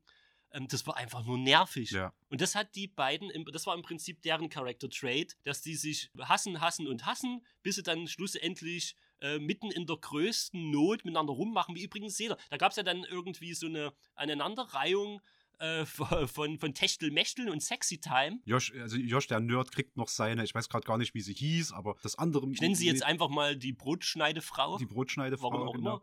Ja, vor allem, also auch so ein bisschen absurd untergebracht, so von, von Sam, ihr neuer oder Alibi-Freund oder sowas, wird brutal ermordet in einem Krankenhaus. Schnitt 20 Minuten später, ja, lass mal wieder mit meiner Ex rummachen und überhaupt nie wieder erwähnen, dass mein Freund gerade gestorben ist. Mal abgesehen von anderen Personen, die wir kennen. Dieser, dieser Pfleger im Krankenhaus, der wird brutalst in den Hals gestochen und verendet dort. Das irritiert die alles überhaupt nicht. Die sind eh, da gehen wir ein bisschen rüber. Wir sind noch gar nicht mit den Charakteren alle durch, aber ich finde die jetzt auch nicht, also die restlichen gar nicht so erwähnenswert. Da ist noch so ein Zweiergespann aus irgendeinem, irgendeinem Typen und irgendeiner Freundin noch. Die sind beide so ein bisschen Drogendealer mäßig auf der Highschool oder was auch immer für eine Schule ist unterwegs. Das ist ja die Kate. Also, äh, das ist die, wo du gerade gefragt Ja. hattest, wie heißt die Sexy Hexy? Ja, ja. Das ist die Kate. Ah, okay. Kate und Simon. Das sind, Ja. die tritt, äh, dienen eben auch noch Drogen, damit sie irgendwann aus äh, Shady Side rauskommen. Und ähm, ja, ganz davon abgesehen, dass sie den schlimmsten Tod dieser Filmreihe hier äh, sozusagen durchmachen muss. Mhm. Der auch immer wieder genannt wird, wenn es dann heißt, oh, das, äh, die, äh, die Filmreihe hatte echt coole Kills. Mhm. Nein, sie hat diesen einen coolen Kill, bleibt mal alle auf dem Teppich. Singular, genau. Der ist, der, der ist Wahnsinn, der ist gut ausgeführt und das ist der aufregendste und kreativste Kill hier bei der ganzen Geschichte. Ja. Außer, dass sie das durchmachen muss, hat sie gar nicht so viele Charaktereigenschaften. Sie ist halt geil. Äh, sie darf den Nerd ein bisschen verrückt machen. Und, das war mir gar nicht so aufgefallen, aber das habe ich, hab ich dann auch noch aufgefasst. Sie macht eine der klügsten Sachen im Film als Handlung, indem sie auch eine Horror-Trope durchbricht, weil wir sehen sie ja, wie sie ähm, äh, zwei Kinder, ich glaube Zwillinge, weiß nicht genau, äh, babysittet. Hm. Da hat man ja dann auch noch mal so einen, ähm, so, so einen kleinen Akt, der im Prinzip in dem, diesem Haus, wo übrigens, na gut, logischerweise sind dort auch keine Erwachsenen, das müsste sie ja nicht babysitten. Ja. Und sie schafft aber, bevor sich die Crew dann aufmacht, um gewisse ähm, Mörder ausfindig zu machen oder einen gewissen Hexenfluch irgendwie sich erklärbar zu machen, schafft sie die Kinder halt zu einer, äh, zu einer Nachbarin, lässt sie halt nicht irgendwie bloß zurück, sondern sie schafft die dahin. Die Kinder interessiert dann noch keiner mehr, aber sie schafft sie in Sicherheit. Und das ist was, was ähm, außerhalb normaler Horror-Tropes stattfindet und was ein recht kluger Schachzug ist. Trivia, weißt du, wo sie die hinschafft? Zu welcher Nachbarin? Das ist die Dame, die dann auch die, die Hexe äh, im, im, im dritten Teil spielt. Also eine, eine dieser Kräuterhexen, die dieses Necronomicon rumhängen hat. Und im zweiten Teil spielt sie die, die Camp Nurse. Ja, genau, zu der Camp Nurse schafft sie, dieser ehemaligen Camp Nurse schafft Genau. sie die rüber. Ja, ja. Ja, und die spielt halt in allen drei Filmen mit. Die ist Genau. Camp Nurse im dritten Teil ist ja nochmal so eine Kräuterhexe, wo die sich die Drogen abholen. Ah ja, das Auch zu kann dieser sein. absurden Scheiße kommen wir später noch. Ja, ja, okay. ähm, Äh, ja. äh, äh, ganz kurz zu diesen, zu diesen, äh, weil sich das wirklich schön eingreift in dieses Drogendealer-Duo. Also die haben ja wenige Character-Traits, eigentlich ist es das. So. Und was mir richtig aufgestoßen hat bei diesem Film, und, und das umfasst alle, bis auf vielleicht Sam, Dina und Josh, aber alle anderen Kids dort sind viel zu cool im Angesicht des ständigen Todes. Also klar stumpfst du bestimmt ab. Da ist eine Mitschülerin ermordet worden und die machen in der Schule dort Scherze drüber. Dann kloppen die sich halb mit den, mit den Sunnyvalern, weil die da irgendwie in Konkurrenz stehen, weil so ein Sunnyvaler, die sind auch nicht besser, halt sagt, naja, ist ja nicht mehr so tragisch, wenn es jeden Tag passiert, dann fangen die an, sich zu hauen. Ah, Die stehen über allem drüber, die sind, wo war denn das bei Stanley Kubrick äh, hier, ähm, Clockwork Orange. nicht Clockwork Orange, der, der Kriegsfilm, jetzt, oh, der sieht mir der Name auf der Full, Zunge. Full Metal Jacket. Full Metal Jacket. Er ist so cool, er frisst sogar noch die Popel aus der Nase eines Toten. Das ist das Attribut, was die Kids dort haben. Meine Fresse. Also, das ist halt so wenig. das, war, das war schon, das stimmt, das war schon ein bisschen sehr übertrieben. und das zieht sich durch, ne? Also ich habe auch von den, von den Reviews, hier stehen, oh, also Leute erwähnen das auch bei den Reviews und sagen, hey, der Josh, oh, die Liebe meines Lebens ist ermordet worden. Was soll's? Lass uns eine Pizza bestellen und wieder über AOL chatten, als wäre nichts passiert, so gegen Ende dieses Filmes. Und die sind halt auch super unlogisch, ne? Also äh, am Ende des Films, ihr wisst das ja schon, dann wird ja dieses, dieses Ganze, wir müssen jetzt Sam kurz sterben lassen und dann wiederbeleben. Dann machen die einen Aufriss, du musst erst die Drogen nehmen, die Drogen nehmen, die Drogen nehmen. Dann passiert das und am Ende kriegst du dort acht EpiPens reingerammelt. Ich habe das mal zwischendrin recherchiert, wie viel, also für einen erwachsenen Menschen, ne, ist ein so ein EpiPen, wenn es hochkommt, zwei, ne, empfohlen. Die rammeln dort acht solche, solche, also EpiPens, für was ist denn das da? Wenn du einen anaphylaktischen Schock hast, dann ist das so ein, so ein Cocktail, den, Das ist ja Ephedrin, oder? Ist das irgendwie so? ja, oder, oder, oder Adrenalin sogar, Ja. weiß ich gerade nicht. Ich meine Notizen dazu habe ich oben gelassen, war aber nicht so wichtig. Das Ding ist, wenn du jemanden acht von die Dinger reinrammelst, dann steht die Person nicht mehr auf, dann explodiert das Herz. Und ich verstehe nicht, die sind, erinnerst du dich, mit was die zu dieser Mall gefahren sind? Mit einem geklauten Krankenwagen. Und da Ja, ist korrekt, ein ja. Defibrillator drin. Und alles, um jemanden wiederzubeleben. Und die könnten das sogar noch mobil machen. Und die machen dort so eine Scooby-Doo-Nummer draus. Ja. Meine Güte. Meine Güte. Und äh, manch einer mag jetzt sagen, ja, okay, ähm, haltet euch doch äh, nicht auf so Sachen auf, wo das keiner vielleicht groß hinterfragt. Wie sie jetzt die zurückgeholt haben, wichtig ist, dass es zurückgeholt wurde. Ich möchte sagen, es, es gewichtet sich dann, wenn auch in den Main-Tropes, in der Main-Handlung oder Main-Handlung, in der Haupthandlung Sachen dabei sind, die nicht stimmig sind. Da kommen wir aber dann auch nochmal dazu, wenn nämlich so einer der Hauptpunkte, warum die Monster und wie die Monster, die Killer, ja, auf Leute losgehen, im Film nicht erklärt wird. Und ich habe erst gedacht, ich bin ein bisschen dumm. Ich hatte dir heute noch geschrieben irgendwie, dass ich mein, mein Geist um eine gewisse Tatsache sozusagen geschlingelt hat, die ich nicht mehr aus dem Kopf gekriegt habe und wo ich gedacht habe, bin ich jetzt äh, blöd, dass ich da nicht drauf komme? Und dann recherchiere ich und dann frage ich dich. Und auch du wusstest keine Antwort. Da möchte ich später nochmal dazu kommen, aber nur wenn er jetzt sagt, das ist Korinthenkackerei, nee, das reiht sich halt leider nur ein Ja, in so vieles. Und zu dem, was du gesagt hast, ähm, das war mir gar nicht mehr so bewusst, wahrscheinlich, weil ich dann mein Gehirn auch irgendwann mal im Laufe dieser Filmreihe abgeschalten habe, war die, also die von wegen dieses, äh, dass Charaktere emotional merkwürdig reagieren. Ja, wir haben ja die beiden Schwestern im zweiten Teil. Ne? Mhm. Die eine von Sadie Sink gespielt, auch wieder eine, die wir aus ähm, Stranger Things kennen. Ja, die sind hier äh, mehrhaft vertreten. Und ihre Schwester. Ja, Sadie Sink spielt im Prinzip so ein bisschen die, ja, die, die zickige, die böse Schwester, die immer gerne als Hexe verunglimpft wird. Und ihre Schwester ist so ein bisschen eher die feinfühligere, die sagte, ja, ähm, ihr größtes, also ihr größtes Problem ist eigentlich, dass sie, ähm, sie killt am Endeffekt ihren Freund, weil der besessen ist. Und es wird keine Zeit gelassen, irgendwie, die Schwestern sind ja sehr aufgebracht miteinander sozusagen. Und es wird im Prinzip keine Zeit gelassen, dass die mal runterkommen und dass die Schwester, also die eine Schwester, die ist ja jetzt auch nicht irgendwie hardcore drauf. So, von ihr müsst ihr erwarten, dass die komplett zusammenbricht, wenn die ihren Freund, selbst wenn der besessen ist oder was weiß ich, was umbringt. Und in, in Bruchteil, noch in derselben selben Szene, machen die beiden Schwestern im Prinzip wieder eine Anbandelung und finden wieder zueinander. Und das ist halt auch zum Beispiel sowas, wo ich sage, das ist was, was man in Horrorfilmen zwar öfters vielleicht mal sieht, ne? und das, manche Horrorfilme funktionieren auch nur so, aber das ist nur ein weiterer Punkt in dieser Reihe, wie komisch hier Figuren reagieren und wie abgestumpft die teilweise sind. Das macht die natürlich auch weniger greifbar dann. Ja. Das ist genau wie du es gesagt hast. Also manchmal ist sowas notwendig, dass die sich ein bisschen irrational verhalten, um die Handlung voranzutreiben, sonst wäre es auch nicht spannend. Das ist ja okay, aber einfach die Summe des Ganzen. Okay, lass mal noch ganz kurz diesen Singular, nochmal in Betonung Singular, einen coolen Kill vielleicht nochmal ganz kurz erwähnen. Dann vielleicht mal dazu kommen, wie wir nach Schauen des ersten Teils dastanden und wie wir quasi dem zweiten Teil Mhm. gegenübergestanden haben. Du hast am Anfang schon erwähnt, das ist wuchtig, wie äh, Maya Hawk dort ermordet wird. Und das bleibt auch so wuchtig. Also ich sag mal, jedes Mal, wenn irgendwo ein Messer, ein Beil, irgendwas in Fleisch reinfährt, ja, das rumst durch die ganze Wohnung, das knallt, da hörst du irgendwas brechen und flatschen. Du merkst, dass da auf alle Fälle Impact da ist. Es ist wie beim, ach, keine Ahnung, wie beim neuesten hier äh, Call of Duty Shooter oder sowas, fühlt sich teilweise ein bisschen an.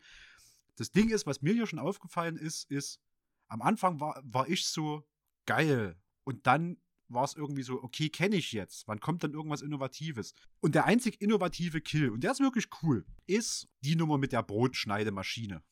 So, Mhm. muss ich jetzt nie weiter zu erwähnen. Also, ihr seid im Spoiler-Territorium. Ihr habt die Brotschneidemaschine gesehen. Das war geil, da dachte ich, cool.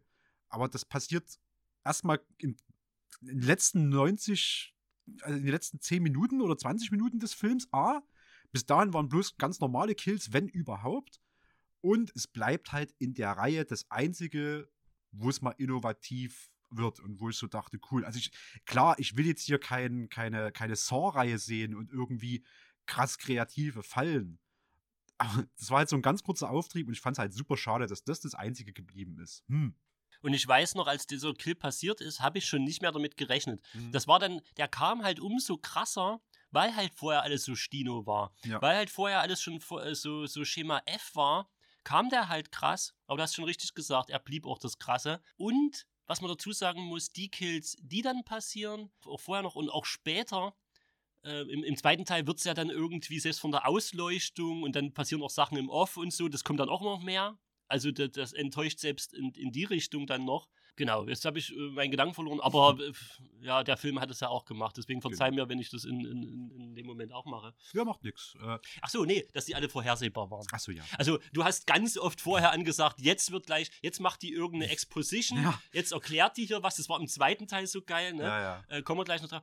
Und ähm, das ist ganz, oder im Krankenhaus, ne, wo Ja. sie irgendwie dann äh, äh, bei dem Freund waren, von, also von Sams Ex-Freund dann zu dem Zeitpunkt schon. Und äh, weil sie sich sicher waren, dass der das war mit dem Mörder, und dann kam halt der richtige Mörder hinten rein. Ja. ja alles, auch Schema F, nicht nur die Kills selber, sondern von der Ausführung zur Schlechterei. Und wir saßen dann, daran erinnere ich mich noch gut, saßen dann da, wir haben es bei dir geguckt und ja, der Abspann lief. Es kam ein, eine Preview schon mal auf den zweiten Teil, auf den 1978er. Und wir waren, glaube ich, beide mit gemischten Gefühlen saßen wir da. Wir waren, ich glaube, haben es summiert unter, naja, war jetzt nicht so der Knaller, war jetzt, hm, ziemlich offensiv vom Nostalgiefaktor her. Die Charaktere waren teilweise nervig blöd. Aber irgendwie, hm, vielleicht wird es mit dem zweiten besser. so, Ja, vor allem jetzt wussten wir zu dem Zeitpunkt ja noch nicht, wie sie diese Hexenstory weiter ausschmücken. Es war ja alles bis zu dem Zeitpunkt erstmal relativ äh, fragmentisch erzählt. Man sieht halt so eine Art Rückblicke. Man kann sich denken, äh, dass halt eine Hexe, weil sie umgebracht wurde, irgendwie einen Fluch dort abgelegt hat. Zumindest will uns der Film das äh, glauben machen. Aber es bleibt erstmal bruchstückhaft, was aber auch so ein bisschen Hoffnung vielleicht macht. Ja, jetzt könnte man vielleicht mal wirklich äh, was Cooles erzählen. Denn zu dem Zeitpunkt hatte ich auch schon zu dir gesagt, die Killer selbst und das ist wirklich eine Kritik auch am, am Großen und Ganzen hier, finde ich eine der äh, Sachen, die am wenigsten, also wo es mich geärgert hat, dass es am wenigsten ausgearbeitet war. Hm. Hm. So, weil sowohl der, der sich am Endeffekt als der große Gegner darstellt, als der große Antagonist, kannst du in der Pfeife rauchen. Äh, den, du kannst, man, man mag vielleicht den Twist cool finden, aber der große Antagonist bleibt farblos, bleibt doch irgendwie merkwürdig zu greifen, da kommen wir nochmal dazu.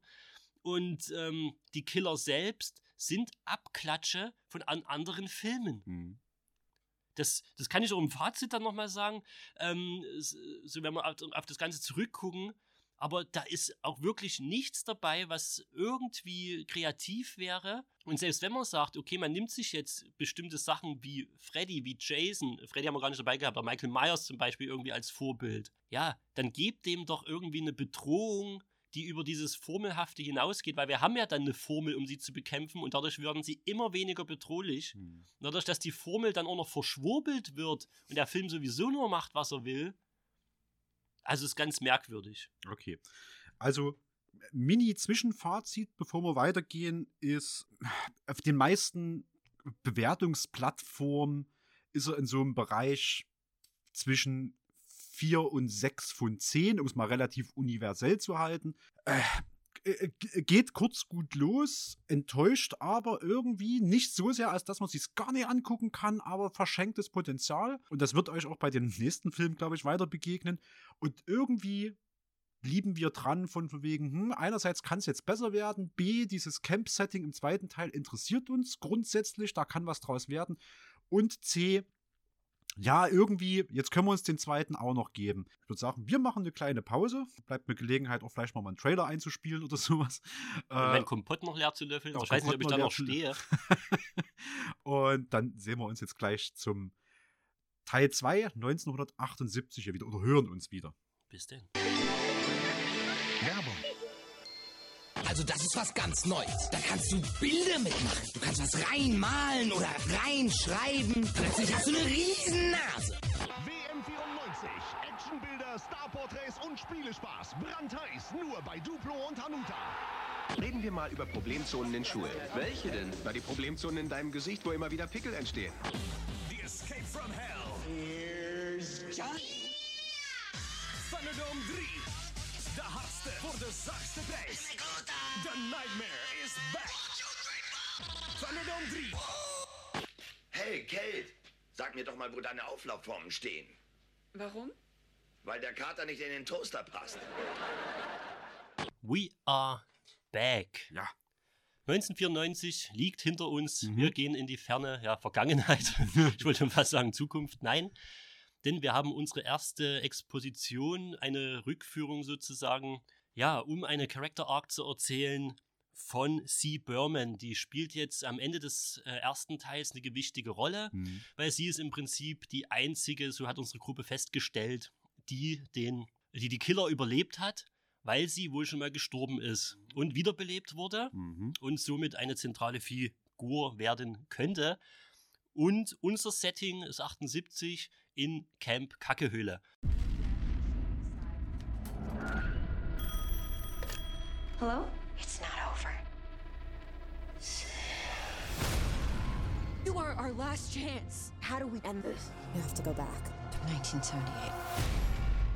The first day of camp.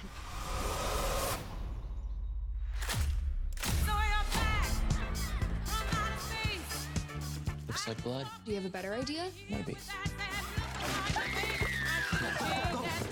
Who are you? Nick Good. Bad things always happen to shady siders. You feel it, don't you? There's something holding us down. Cursing us. Run! One way or another, you're gonna die tonight. There it is. It's not just a diary, it's a map.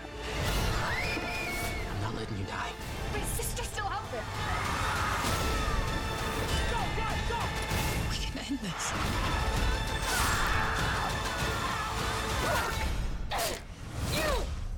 You swore.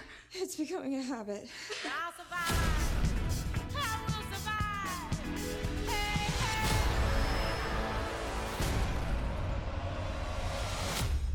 Ähm, nein, so heißt es nicht. So nennen wir das bloß. Eigentlich ist es Camp Nightwing.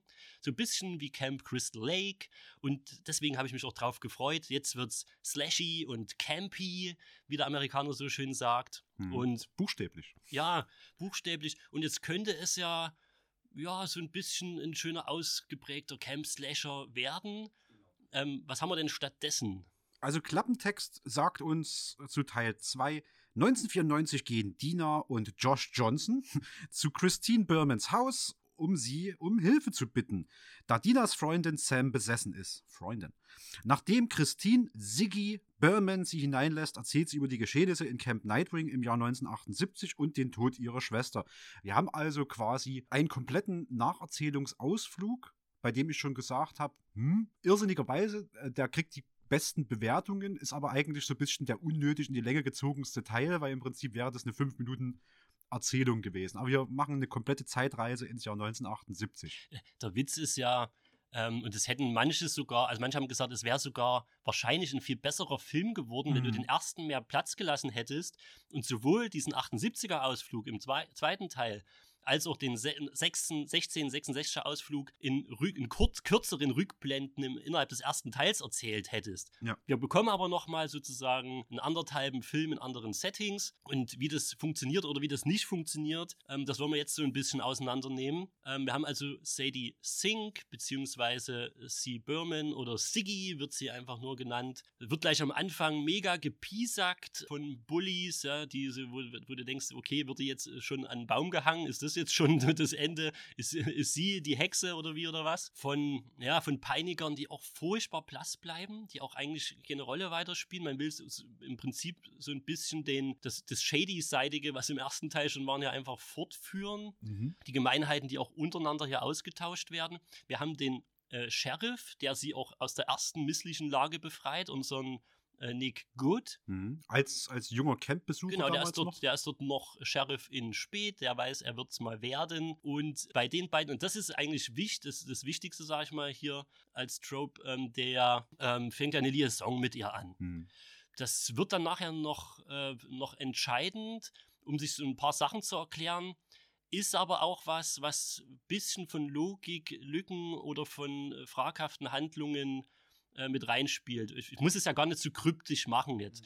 Ähm, wir haben ja schon gesagt, äh, das ist für die Leute, die das alles schon gesehen haben, weil der Witz ist ja, ähm, um das mal vorwegzugreifen, vielleicht, er, er rettet sie ja zum Schluss. Er ist ja im Prinzip derjenige, der sie wieder ins Leben holt und wir müssen ja mal, also das kann zwei Gründe haben. Das kann den einen Grund haben, dass er sich eben erstmal zum Hero machen will oder um so ein bisschen Spuren zu vertuschen, weil jemand, der dieses Mädchen eben rettet, ja, die vielleicht die letzte ist, die noch weiß, was es auch mit ihm auf sich hat, ja, der kann ja gar nicht schlecht sein. Den kann man ja nicht ins Fadenkreuz nehmen. Mhm.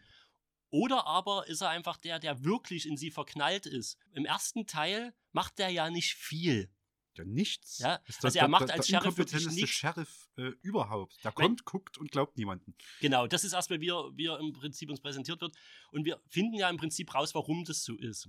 Warum auch immer er ihr dann äh, den Zettel durch, durch, die, äh, durch, den, durch den Briefkastenschlitz in die Wohnung wirft, äh, wo so viel draufsteht, wie es geht wieder los. Das wird sein Geheimnis bleiben. Er warnt sie ja noch. Also er scheint ja irgendwie so eine, doch etwas für sie übrig zu haben, was aber nie so richtig erklärt wird. Hm. Weil überlegt doch mal, in, in dem Camp ist es einfach nur so, dass er sich hier hingezogen fühlt, weil sie beide Stephen King Novels mögen, Ja. weil sie eine gewisse Musik irgendwie cool finden. Und äh, das, das wird so in vielleicht einer Viertelstunde irgendwie abgefrühstückt und dann sollen wir halt glauben, dass er bis zum Schluss irgendwie sie auch verteidigen will, Ja. obwohl es für ihn ja darum geht, seine komplette satanistisch durchtriebene Familiendynastie aufrechtzuerhalten. Ja. Ja, ja. Und es wird halt einfach überhaupt nicht gut erklärt, warum er das wirklich macht. Er hätte sie dort sterben lassen können. Es hätte auch niemanden in Furz interessiert. Ich meine, da war halt ein absolutes Massaker in diesem Camp. Und ganz zum Schluss, wo im dritten Teil dann im Prinzip hingerichtet wird, wo er sie nochmal sieht und sie ist ja maßgeblich daran beteiligt, ihn dann zur Strecke zu bringen, ja, da wundert er sich noch, was sie dort macht. Ich meine, er hat es ihr ja im Prinzip gesagt. Ganz genau. So, er, hat sie ja noch auf diese, auf diese Pferde gebracht. Also, das ist zum Beispiel schon mal eine ganz komische Charakterentwicklung mit diesen beiden, die für mich nicht ganz stimmig ist. Man hat hier versucht, eine Erklärung zu geben, funktioniert für mich nicht. Das nächste verschenkte Potenzial bietet hier unser Killer. Das ganze Setting äh, macht was Gutes auf. Die haben tatsächlich auch dasselbe Camp aufgetan, was auch seit dem Dreh von, und zwar Teil 4, glaube ich, der Freitag der 13. Reihe müsste das gewesen sein. Jason lebt oder so. Nichtsdestotrotz, ein Freitag der 13. Teil wurde in diesem Camp gedreht. Das wurde seitdem nicht mehr erbaulich verändert. Die haben durch Zufall dasselbe Camp aufgetan. Cooles Setting. Die könnten dort wirklich etwas, was, haha, buchstäblich campy ist, dort aufziehen und wieder schöne Hommagen an dieses Slasher-Genre in solchen Camps bieten. So, im Film, äh, das, das, das wisst ihr ja jetzt schon, äh, Sheriff Good oder überhaupt die Good-Dynastie, die schreibt halt den Namen des nächsten Opfers an so eine Höhe, verfluchte Wand unten in der Kackehöhle. Und äh, dann drehen die Leute durch und fangen an zu morden. Ah, Und da haben wir wieder wie im ersten Teil einen Killer, der quasi keine coole Hintergrundgeschichte hat. Wenn du jetzt Jason im Vergleich dazu stellst, ne, gerade noch mit dem ersten Teil, wo ja Jason nicht mal wirklich die, die Rolle spielt, so verschenktes Potenzial. Es ist halt ein Typ, der zieht sich halt eine Maske drüber und rennt mit einer Axt durch die Gegend und ist halt nicht so leicht umzubringen. Yay. Ne? Die Kills selber, die sind natürlich wieder saftig, aber uninspiriert. Er läuft halt rum und schlachtet Leute mit Es einer gibt Axt ab. hauptsächlich die Axt in die Fresse. Genau. Mal von hinten, mal von vorne, mal im Dunkeln. Dann spielt ein nicht zu, vernachlässig nicht zu vernachlässigender Teil äh, eben dieser Kackehöhle. Wir sagen die ganze Zeit Kackehöhle und es ist wirklich absurd, I, uh, I think I can smell shite. weil lachen vor Lachen auf dem Sofa, glaube Ja, ich, dabei. Weil ähm, erstmal ist es ja im Prinzip, ich weiß gar nicht, wie sie da reinkommen. Ach stimmt, sie sind ja nachts irgendwie unterwegs, Ja. weil äh, natürlich wieder so ein Tripperpärchen irgendwie dabei ist. Ja. Einer davon ist diese, diese die mit, der- mit der Kurzhaarfrisur, äh, die ultra abnervt. Hm. Die, die erwischt es aber dann auch ordentlich. Ich meine, die liegt da am Ende mit offenem Bruch in der Scheißehöhle. Yes, I can definitely smell shite. Ja. Das ist auch sowas, wo ich sage, oh, in- infektiös und Infektionsgefahr ganz hoch, äh, weil sie dort irgendwo an der Scheißewand ausrutscht. Mhm. Ja, und ähm, also sie, sie verirren sich da rein, sie verirren sich in der Höhle selbst. Es ist sehr, sehr dunkel, das heißt, vom Camp ist eigentlich gar nicht mehr viel übrig. Von der ganzen coolen Camp-Atmosphäre wird gar nicht viel mehr genutzt. Ja. Und nur um sie im Endeffekt, dort wo die Klosetts sind, ja, wo das Plumpsklo ist, äh, im Prinzip wieder rauskommen zu lassen. Also es besteht eine direkte Verbindung zu, von den Scheißhäusern. In ein wo je- wo jeder- Höhlensystem. Ja, wo jeder runterkackt. Well, that's definitely shite. In dieses Höhlensystem der Hexe in Anführungszeichen, beziehungsweise der Guts, wo dann diese Rituale ausgeführt werden und wo besagte Wand ist, wo jeder Mörder sozusagen verewigt wird oder instruiert wird erstmal von den Guts. Und das ist irgendwie sowas, wo sich der Film so ein bisschen sein, sein eigenes Ambiente raubt. Ja. Und wo er sich auch sehr unglaubhaft macht, weil die setzen dieses Camp im Prinzip, hat sich da keiner mal gewundert. Ich meine, wenn, allein wenn du diese, äh, diese Toilettenanlage dort baust, die führt in ein un unglaublich großes Höhlensystem. Shite. Oh, yes. That's shite. Ähm, hat, man da, hat man einfach gesagt, okay, wir setzen es auf diese Höhle drauf oder hat man dann ein Loch gebohrt? Das war zufälligerweise dann die Verbindung zu dieser, dieser Höhle. Das ist irgendwie nicht, nicht ganz nachvollziehbar. Der Spaß geht noch weiter. Ich sag mal jetzt irgendwie, in- das wäre ein cooler Rollenspiel-Dungeon mal so grundsätzlich. Logisch ergibt es überhaupt keinen Sinn. Wie gesagt, das haben wir jetzt schon ein paar Mal angesprochen. Es müssen nicht alle Horrorfilme völlig durch äh, ge gelogischt, ist das ein Wort? Ne, ihr wisst, was ich meine, sein. Aber dort übertreibt es das. Nicht nur, dass eine direkte Verbindung von den Klos in dieses Höhlensystem führt. Egal wie eklig das ist, aber irgendjemand muss da auf die Idee gekommen sein, das mal näher zu erforschen. Nee, nee. Es führt außerdem über Lüftungsgitter in alle relevanten äh, Einrichtungen des restlichen Camps. Das ist ja Stuhl. Du kannst im Scheißhaus in die Höhle steigen, rutschst den Kackeberg hinunter, deswegen nennen wir das so die ganze Zeit, weil das ist dort nicht zu sehen, da ist das rote Moos, aber hey, da gehen Leute kacken. Da unten müsste eigentlich alles voll liegen. Na, da will man auch nicht mit einem offenen Bruch nur in der Nähe sein. Von dort aus setzt sich quasi eine olfaktorische Wolke durch das ganze Höhlensystem fort. Es muss stinken wie, wie Sau. Und das kommt im Speisesaal durch ein Bodengitter raus, das wiederum in exakt dasselbe Höhlensystem führt. Wie Hier ist alles voller Scheiße! Verdammt! Sogar an den Fenstern ist Scheiße! Oh mein Gott! Wer hat das geplant? Warum hat man das geplant? Warum hat man das nicht erschlossen und warum nutzt man das nicht noch als cooles Feature von so einem Camp? So, ihr könnt nicht nur im See schwimmen, sondern ihr könnt auch mit uns zusammen ein Höhlensystem erforschen, was schon erschlossen ist. Niemand hat sich drum gekümmert. Ich fasse es ja nicht. Und es muss doch überall stinken wie Sau. An, an Station A kacken am Tag 200 Kinder rein, so, und 50 Meter weiter an Station B ist der Speisesaal. Wie? Wie? Das muss doch aufgefallen sein. Hey Harry, riech mal meine Finger. Was ist das denn? Meine Kaka. Na? Ähm, da nimmt sich nicht ernst durch. Die ganze Szenerie rennt ein uninspirierter Axtmörder. In der Kritik hat einer geschrieben, im Prinzip ist das äh, eine, eine Gänsehaut-Episode mit zugesetzten Drogen und Schimpfwörtern. Das ist zu, zu hart für Kinder und zu einfach für Erwachsene. Und die Horror-Klischees, die man nutzt, pff, die sind jetzt auch, ja, lass mal ein paar schöne Anspielungen, aber es ist jetzt nichts so Substanzielles.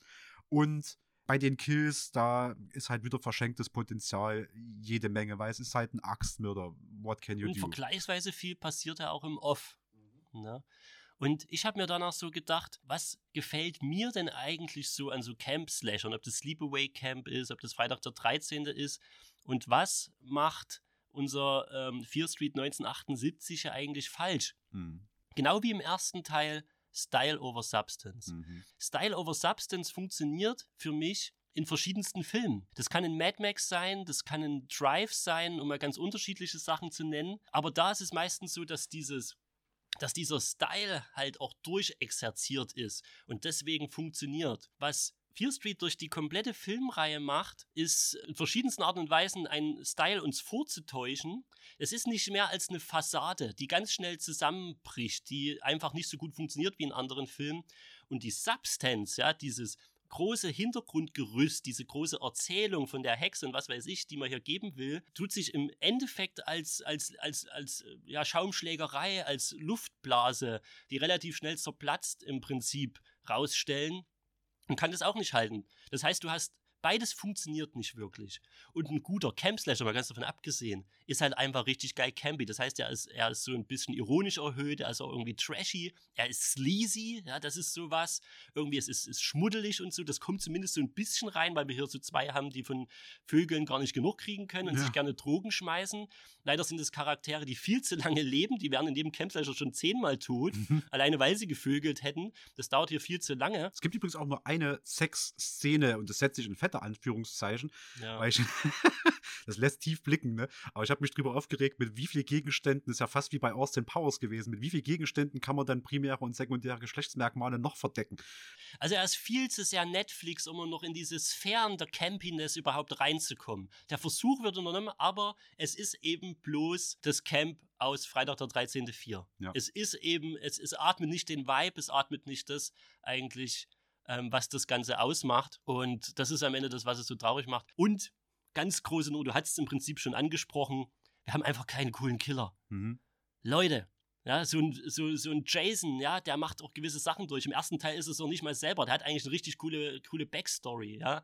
Dann äh, ist er im Prinzip schon ein Untoter und der ist aber immer straight und du musst eigentlich immer Schiss für ihn haben, weil er ist mega brutal. Das ist ja das, was so Killer auch ausmacht. Genau. Das sind nicht, nicht mehr als Spielbälle, die ja hier sind, beziehungsweise einfach, in dem Fall ist es ja einfach ein, ein, ein geistig übernommener Betreuer. Ja, der hatte erst so Kopfschmerzen dann und dann, ich meine, das hätte man auch noch cool ausschmücken können. Mhm. Aber der rennt einfach nur beliebig rum, rammt da und da mal eine Axt rein. Man hätte das wirklich auch so graduell noch machen können, ne? aber hier ist halt wirklich einmal gewürfelt und schwupps, du bist's. Du bist Ja. jetzt der Killer. So, Ja. mach mal. Und das ist leider überhaupt nichts, das Spaß macht. Es kann mir keiner erzählen, dass, dass er den für einen wirklich stylischen, coolen Killer hält. Also es fehlt eigentlich jedwede gute Komponente, die so ein Camp-Ding ausmacht. Und da dann aber auch die Substance, ja, die, die Story-Background und alles, äh, mit was das angefüttert werden soll, nicht hinhaut, bleibt am Ende in leiser Scheißhöhlenfurz. 200 Puls hab ich. Bald. Du. Scheiße. Mit der Scheiße hier. Wie geht denn das? Sadie Sink macht ihre Sache gut. Das ist auch wirklich, glaube ich, das Highlight in der ganzen Reihe, Sadie Sink, so als, als Schauspielerin. Ne? Und wie es um, aber es kann das nicht retten. Es ist mir spätestens dort nicht mehr klar gewesen, was die Zielgruppe auch des Films ist. Ne? Sind es jetzt Erwachsene? Weil, ne, du hast harte Kills, es gibt doch mal, da steht da halt irgendwie vor so einem ganzen Raum voll Kinder und dann wird halt im Off werden die ganzen Kinder ermordet. Das ist schon, das ist schon harter Tobak. Ne? Die, die Kills selber, wenn die Axt irgendwo einschlägt, ist das saftig und fürs US-amerikanische Publikum als großer Aufreger, huhu, da haben wir mal ein nacktes Bein gesehen. So, ne? Das heißt, äh, damit verliert er auf alle Fälle sein PG-13-Rating. Das ist, das ist eine R-Rated-Reihe. Ja, das ist eine R-Rated. FSK 18 bei uns. Ja, ne? ja, damit verliert er quasi sein Rating, wo es für Kinder zugänglich wäre und Erwachsene werden wahrscheinlich, und gerade Horrorfilmfans werden wahrscheinlich relativ gelangweilt davor sitzen. Für Kinder wäre das, ohne das jetzt, also ohne Kindern unterstellen zu wollen, dass die nicht zurechnungsfähig sind, ne? Für die wäre es vielleicht noch eine coole Abenteuerstory. Oh, und da ist noch die Höhle unter dem Camp und das würde wahrscheinlich alles funktionieren, aber dafür ist er zu brutal, zu viele Fluchwörter, zu viel Scheiße, obwohl die wird ja nicht mal gezeigt, Sex, Gore, dafür ist er zu hart. So, also da, da ist mir nicht klar gewesen, was ist denn die Zielgruppe. Äh, Zumal zu dem Zeitpunkt auch gar keine Charaktere gibt, wozu junge Erwachsene wirklich relaten könnten. Mhm. Ähm, die meisten finden die Beziehung zwischen den beiden Schwestern noch ganz gut ausgearbeitet. Ja. Also den beiden Burmans sozusagen. Das ist in Ordnung und führt für mich sogar zu, eine, zu einer der besten Szenen mit in der Trilogie, wo beide im Prinzip von zwei separaten Killern erstochen werden äh, und sich gegenseitig verbluten sehen sozusagen. Und die eine wird eben von unserem Antagonisten auch noch gerettet. Das hat schon an für sich was Cooles, finde ich die Idee auch cool, ist auch gut exorziert, da wird es auch gory und auch nochmal so heftig wie Mhm. in der Opening-Scene, Mhm. finde ich. Aber leider, das muss ich auch sagen, das Einzige, was hier so richtig für mich zieht. Und, das ist, und selbst das ist mit einer, mit, einer, mit einer Geisterbahn dorthin geleitet, weil, also, ihr kennt die Szene jetzt wahrscheinlich schon. Die stehen vor einem Baum, sind umzingelt von mehreren von diesen Killern. Die sind alle noch gut 20 Meter weg und dann entscheiden sie sich, ja, ja, wir, wir rennen mal los. So, wie, wie, wie schwer kann es denn sein? Also, da ist ja locker 50 Meter Platz zwischen den einzelnen Killern. Das kann man noch locker outrun. Einer davon ist ein was? Elfjähriges Kind mit einem Baseballschläger. Das kannst du doch mit Anlauf in den Wald treten. So, ne? da geht doch, also, was für eine Gefahr geht denn davon aus? Und die schaffen es wirklich, sich auch noch von, von beide von dem Killer dort erwischen zu lassen. Wow. Also, das halt wirklich hinkonstruiert zu dieser Szene. Die ist grundsätzlich gut und die hat auch ihren Impact, aber die Konstruktion dahin ist, wenn du eh schon vorgefasst bist auf, wie blöd kann man sich denn anstellen, ist es dort halt der nächste Aufreger. Okay, dann lass uns gerne noch weiter in die Vergangenheit abdriften, 1666. Bis hierhin haben wir ja erstmal etabliert, so glauben zumindest die Jugendlichen, ähm, dass noch diese Hand benötigt wird, um das Ganze zusammenzuführen. Das ist das, was ja im Prinzip unsere 1994er-Clique dann aus den Erzählungen von der überlebenden Steve Berman mitnimmt. Äh, lasst uns doch mal schauen, äh, ob wir die Hand, die sie ja dann, wo, äh, wo sie weiß, wo sie ist, die ja dann bei dem äh, Baum ist, ähm, der mittlerweile in der Mall, Mall steht, steht, genau. zu den Überresten. Und das ist ja so geil, das, diese Überreste, das muss ich ja mal noch mit dazu sagen. Diese Überreste von der Hexe, die sind ja einfach nur an der Landstraße. Die werden im ersten Teil völlig random gefunden. Ja. Da gibt es ja diese, dieses coole äh, Verfolgungsrennen, sag ich mal, äh, zwischen so ein paar ähm, äh, Assis von, von Sunnyvale und den Shady-Sidern, die halt Genau, in in ihrem dem Bus, Bus, unterwegs sind. ja, ja.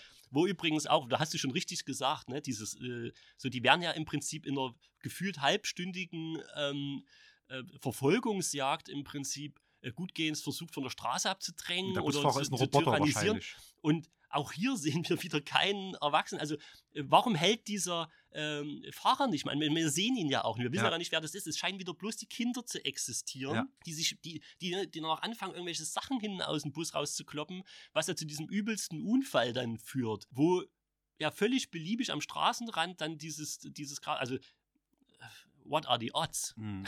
Ja. ne? Und warum ähm, ist dieses Grab ausgerechnet dort? Und warum hat es bisher noch keiner gefunden? Irgendein Förster oder so? Das kann ja nicht mehr als äh, 30 Zentimeter verbuddelt gewesen sein. Nee, nee, eben. Das liegt da 300 Jahre. Ja. Das ist. Nein, Leute, Ja, nein. Genau. Okay. Und so, so äh, endet im Prinzip der zweite Film. Wir saßen, glaube ich, wieder da, waren halt wieder bei diesem Punkt, hm, verschenktes Potenzial. Ich glaube, du hast noch gesagt, der dritte hat relativ gute Kritiken gekriegt. Ich habe gesagt, boah, das Setting interessiert mich gar nicht so sehr, aber mal schauen. So sind wir in den dritten reingekommen. We can end the curse. For Shady Side. You see it now. Sarah! The devil has come to feast on our misdeeds. And his darkness grows within each of us. Sarah Fear, you know nothing good comes from those woods after sundown.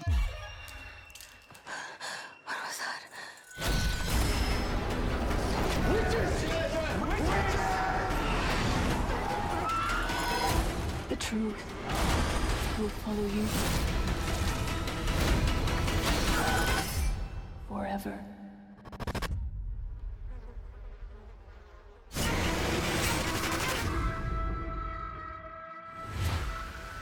What happens now?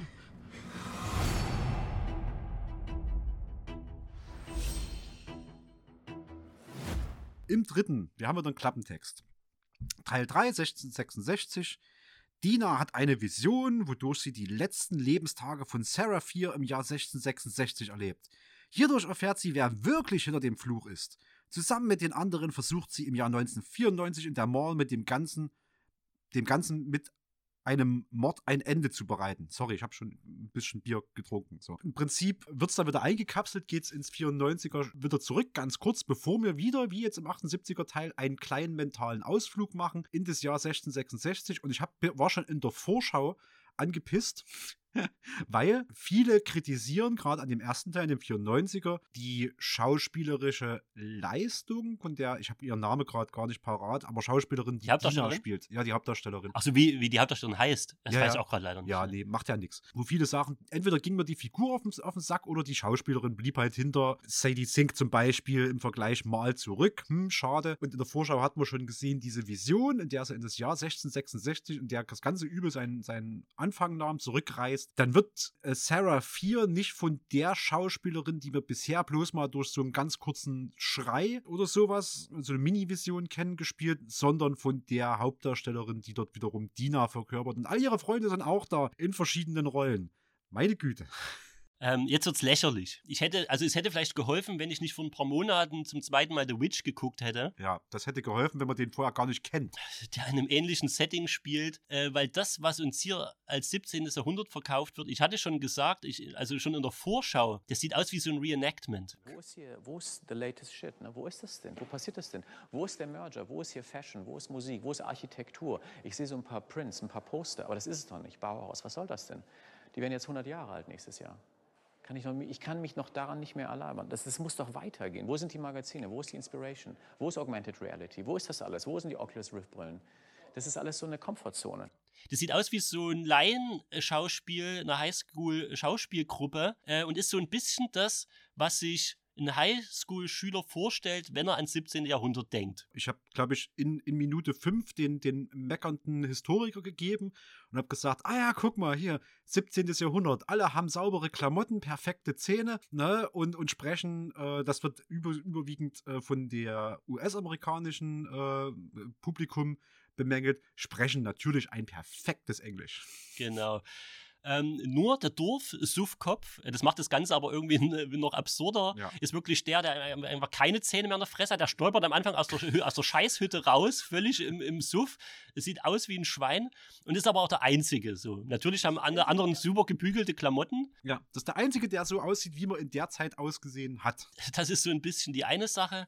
Und rückblickend werde ich auch das Gefühl nicht los, dass man hier versucht hat, einfach nur, als hätte man die Mentalität von Teenagern und deren Gebaren und so weiter aus den 90ern einfach ins 17. Jahrhundert gebracht. Und das ist genau der Eindruck, den ich auch hatte. Und das mache ich spätestens fest an der Szene, wo sich das ganze, die Teenager des gesamten Dorfes, 17. Jahrhundert, es existiert noch ein recht starker Glaube und relativ rigide Regeln und es ist auch fucking düster. Hardcore-puritanisch. Ja. Ja, vielleicht nicht hardcore-puritanisch wie in The Witch, aber die haben schon einen strengen Regelkodex und es würde in der Zeit kein Mensch, der um sein Seelenheil halbwegs bemüht ist, auf die Idee kommen, während die Erwachsenen schlafen, in den völlig stöckdüsteren Wald zu gehen. Es ist ja nicht wie in der Stadt, wo du Straßenlaternen und so eine gewissen, gewisse, Lichtverschmutzung hast. Es ist halt fucking düster. Es ist schwarz so um die Zeit. Und das Ganze, die Teenager des gesamten Dorfes versammeln sich im Wald,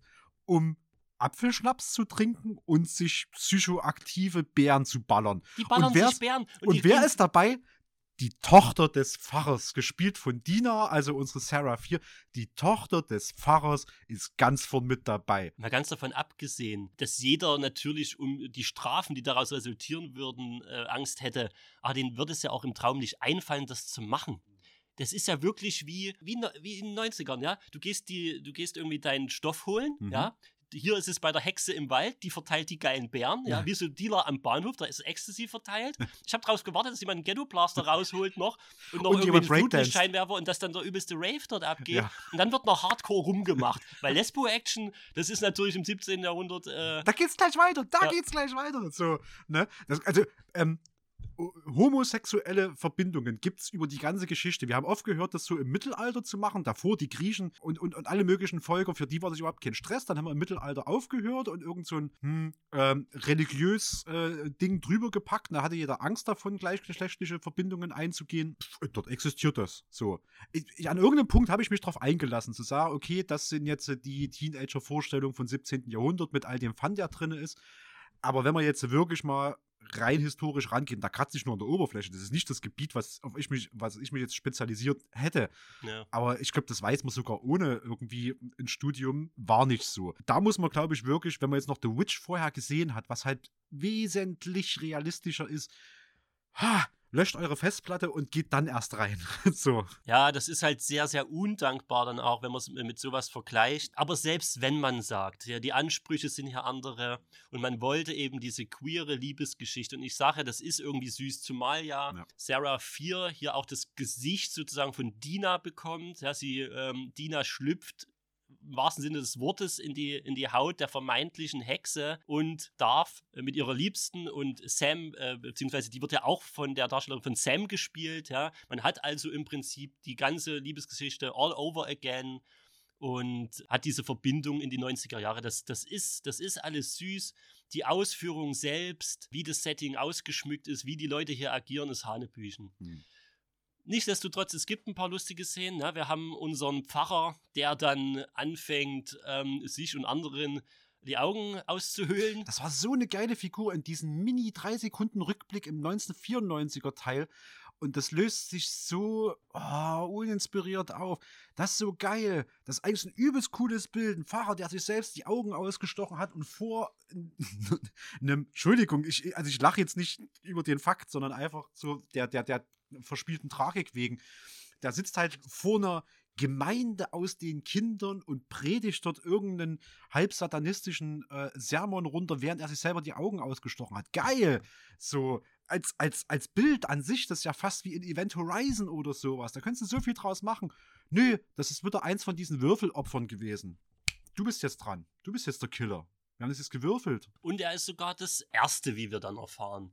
Weil natürlich wird äh, wieder durch Zufall dann bei einem der, den, bei einem der Good, das ist ja dann der erste Good, ist der äh, Solomon Good, die Wurzeln allen Übels, der halt tatsächlich derjenige ist, der den Bund mit dem Satan eingeht. Und da wurde ja auch schon immer ein bisschen gewitzelt. Für was genau haben die Solomons das gemacht? Also dort ist es ja so, dass er einfach, es ist glaube ich auch so ein bisschen schlechte Ernte und keine Ahnung, ne? das Mhm. Dorf ist ein bisschen am Arsch. Und er hat sich halt die Macht Satans geholt, hat diese Verbindung eingegangen, damit es ihm besser geht. Und damit er am Ende diese Gemeinde zu was, zu was Chlorreichen verhelfen kann. Und er braucht natürlich im Endeffekt die Art, weil das, das heißt ja Union, das ganze Kaff. Das ist ja das, was sich spaltet. Also man spaltet sozusagen die Union dann in das, was später Sunnyvale wird, äh, durch des Teufels Macht sozusagen äh, im, im Prunk erstrahlt. Und Shadyside müssen eben die Sündenböcke sein, müssen die Opfer sein und so weiter und so fort. Ich muss mal ganz kurz reinsprengen, wenn man das. Ich habe gerade so einen Gehirnfurz. Irgendwo habe ich gelesen. Es, ich hing die ganze Zeit da und dachte, wer nennt denn seine Stadt Shadyside? Das ist ja, Mhm. das ist ja völlig absurd. Mhm. Es gibt tatsächlich Städte in den USA, die Shadyside heißen. Ich habe mir die jetzt nie im Detail Okay, angeguckt, cool. aber das, da dachte ich, das ist ja das Absurdeste von dem Ganzen. Das ist tatsächlich ein Punkt, der real ist. Es gibt Städte in den USA, die heißen Shadyside. Gehirnfurz Ende. Äh, Wenn die dann noch neben Sunnyvale liegen, dann wird es interessant. Ja, ja. Ja, und das ist ja der große Twist dann, dass das rausgefunden wird, dass auch den Teenagern dann in der Gegenwart äh, klar wird, dass äh, Sarah 4 im Prinzip nur das erste Opfer ähm, dann für ihn wird, was äh, sterben muss damit er seine, äh, seine Fassade aufrechterhalten kann. Nochmal kurz darauf zurück, weil so viel gewitzelt wurde. Er hat ja im Prinzip dann irgendwie in, in seinem Höhlensystem unter seinem Haus dann irgendwie die geilen Leckerlis liegen. Das sind irgendwie so Schweineköpfe und was weiß ich was. Das ist irgendwie das Erste, was er sich im Pakt mit dem Teufel geholt hat. Mhm. Also er profitiert anscheinend noch nicht ganz so sehr. Aber selbst Nick Good zum Schluss, ja, sieht man ja dann noch, was völlig antiklimaktisch ist, dieses krasse Haus. Er ist ja in Sunnyvale, hat diese krasse Villa. Mhm. So, das heißt, da ist ein 300 Jahre alter Pakt mit dem Teufel und alles, was er rausholt, ist, dass er von der übelsten Bumskaschemme dann der Sheriff sein darf. Und seine Verwandten vielleicht noch ähm, die, äh, die Bürgermeister. Ja. Und er hat halt ein bisschen größeres Haus, wo Haufen äh, Ziegenböcke und, und, und Widder und was weiß ich, was Figuren drin rumstehen. Ja gut, okay, Moment, aber ich glaube, ich glaube, äh, der, der, der Bonusdeal ist noch, dass in Sunnyvale überhaupt keine Morde geschehen.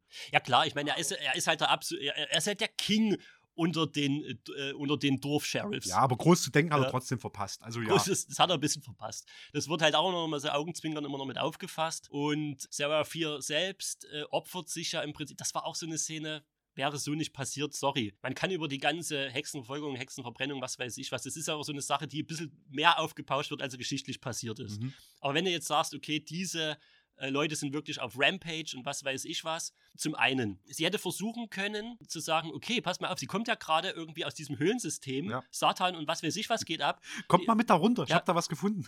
Eindeutigste Beweise. sie hätte einfach nur sagen müssen, ey Leute, äh, passt mal auf. Äh, bevor er mich umbringt, ihr könnt dann machen mit mir, was ihr wollt, aber guckt mir bitte mal in seinen Keller. Glauben Sie an Echsen? Ich habe noch nie, ehrlich gesagt. An Echsen? Eine, eine Echse. Glaube ich an Echsen. Nein, eine Echse, meine ich. Eine Echse? Ja, Meinen Sie eine eine, Echse. Meinen Sie sowas wie ein Chamäleon? Nein, nein, eine Echse. Ja, also mein, Sie meine, meine Verflossene, meinen Sie? Nein, ich meine- E- Woher kennen Sie denn die äh, äh, La Laborelle? Die Bisschen Laborelle? zurück, meinen Sie Ängste?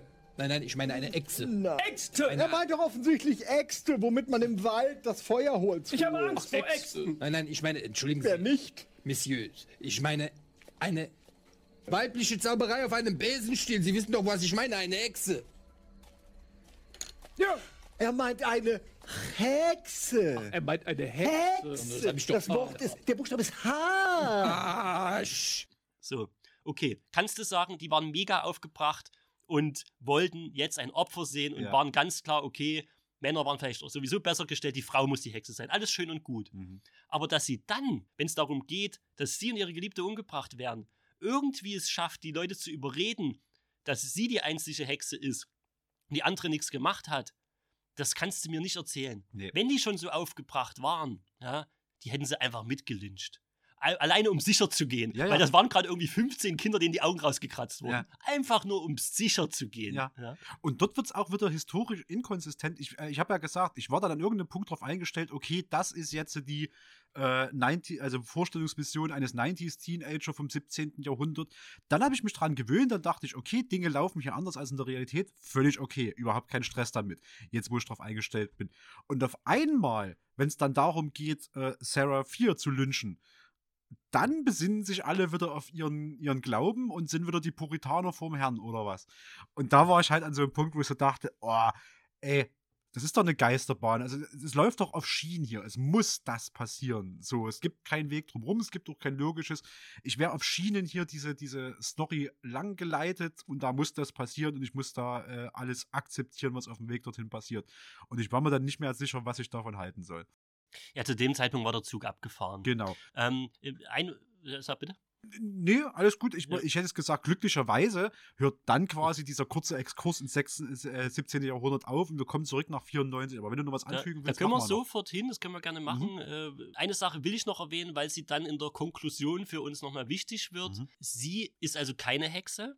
Sie hat keine besonderen Mächte, sie hat keinen Pakt mit dem Teufel eingegangen, obwohl sie es machen wollte. Ja, ja. Aber das äh, Necronomicon hatte ja schon, äh, oder was auch immer das für ein Buch ist, wurde ja schon von Solomon Good sozusagen äh, verwendet. Das heißt, wir müssen hier zu dem Zeitpunkt erstmal annehmen, dass sie keinerlei Macht hat. Sie ist einfach nur ein Mädchen, was stirbt. Und was zu Solomon aber sagt, äh, ich werde dir und deiner Familie keine Ruhe lassen, sinngemäß. Aber das hat sie im Prinzip nur gesagt. Sie hat eigentlich keinerlei Mächte. Ja. Das will ich einfach nur so stehen lassen. Können wir gleich nochmal drauf zu. Genau, merkt euch das mal. Ja. Und dann, und dann hört dieser Exkurs ins 17. Jahrhundert auf. Wir werden äh, unsanft zurückgeworfen ins Jahr 1994.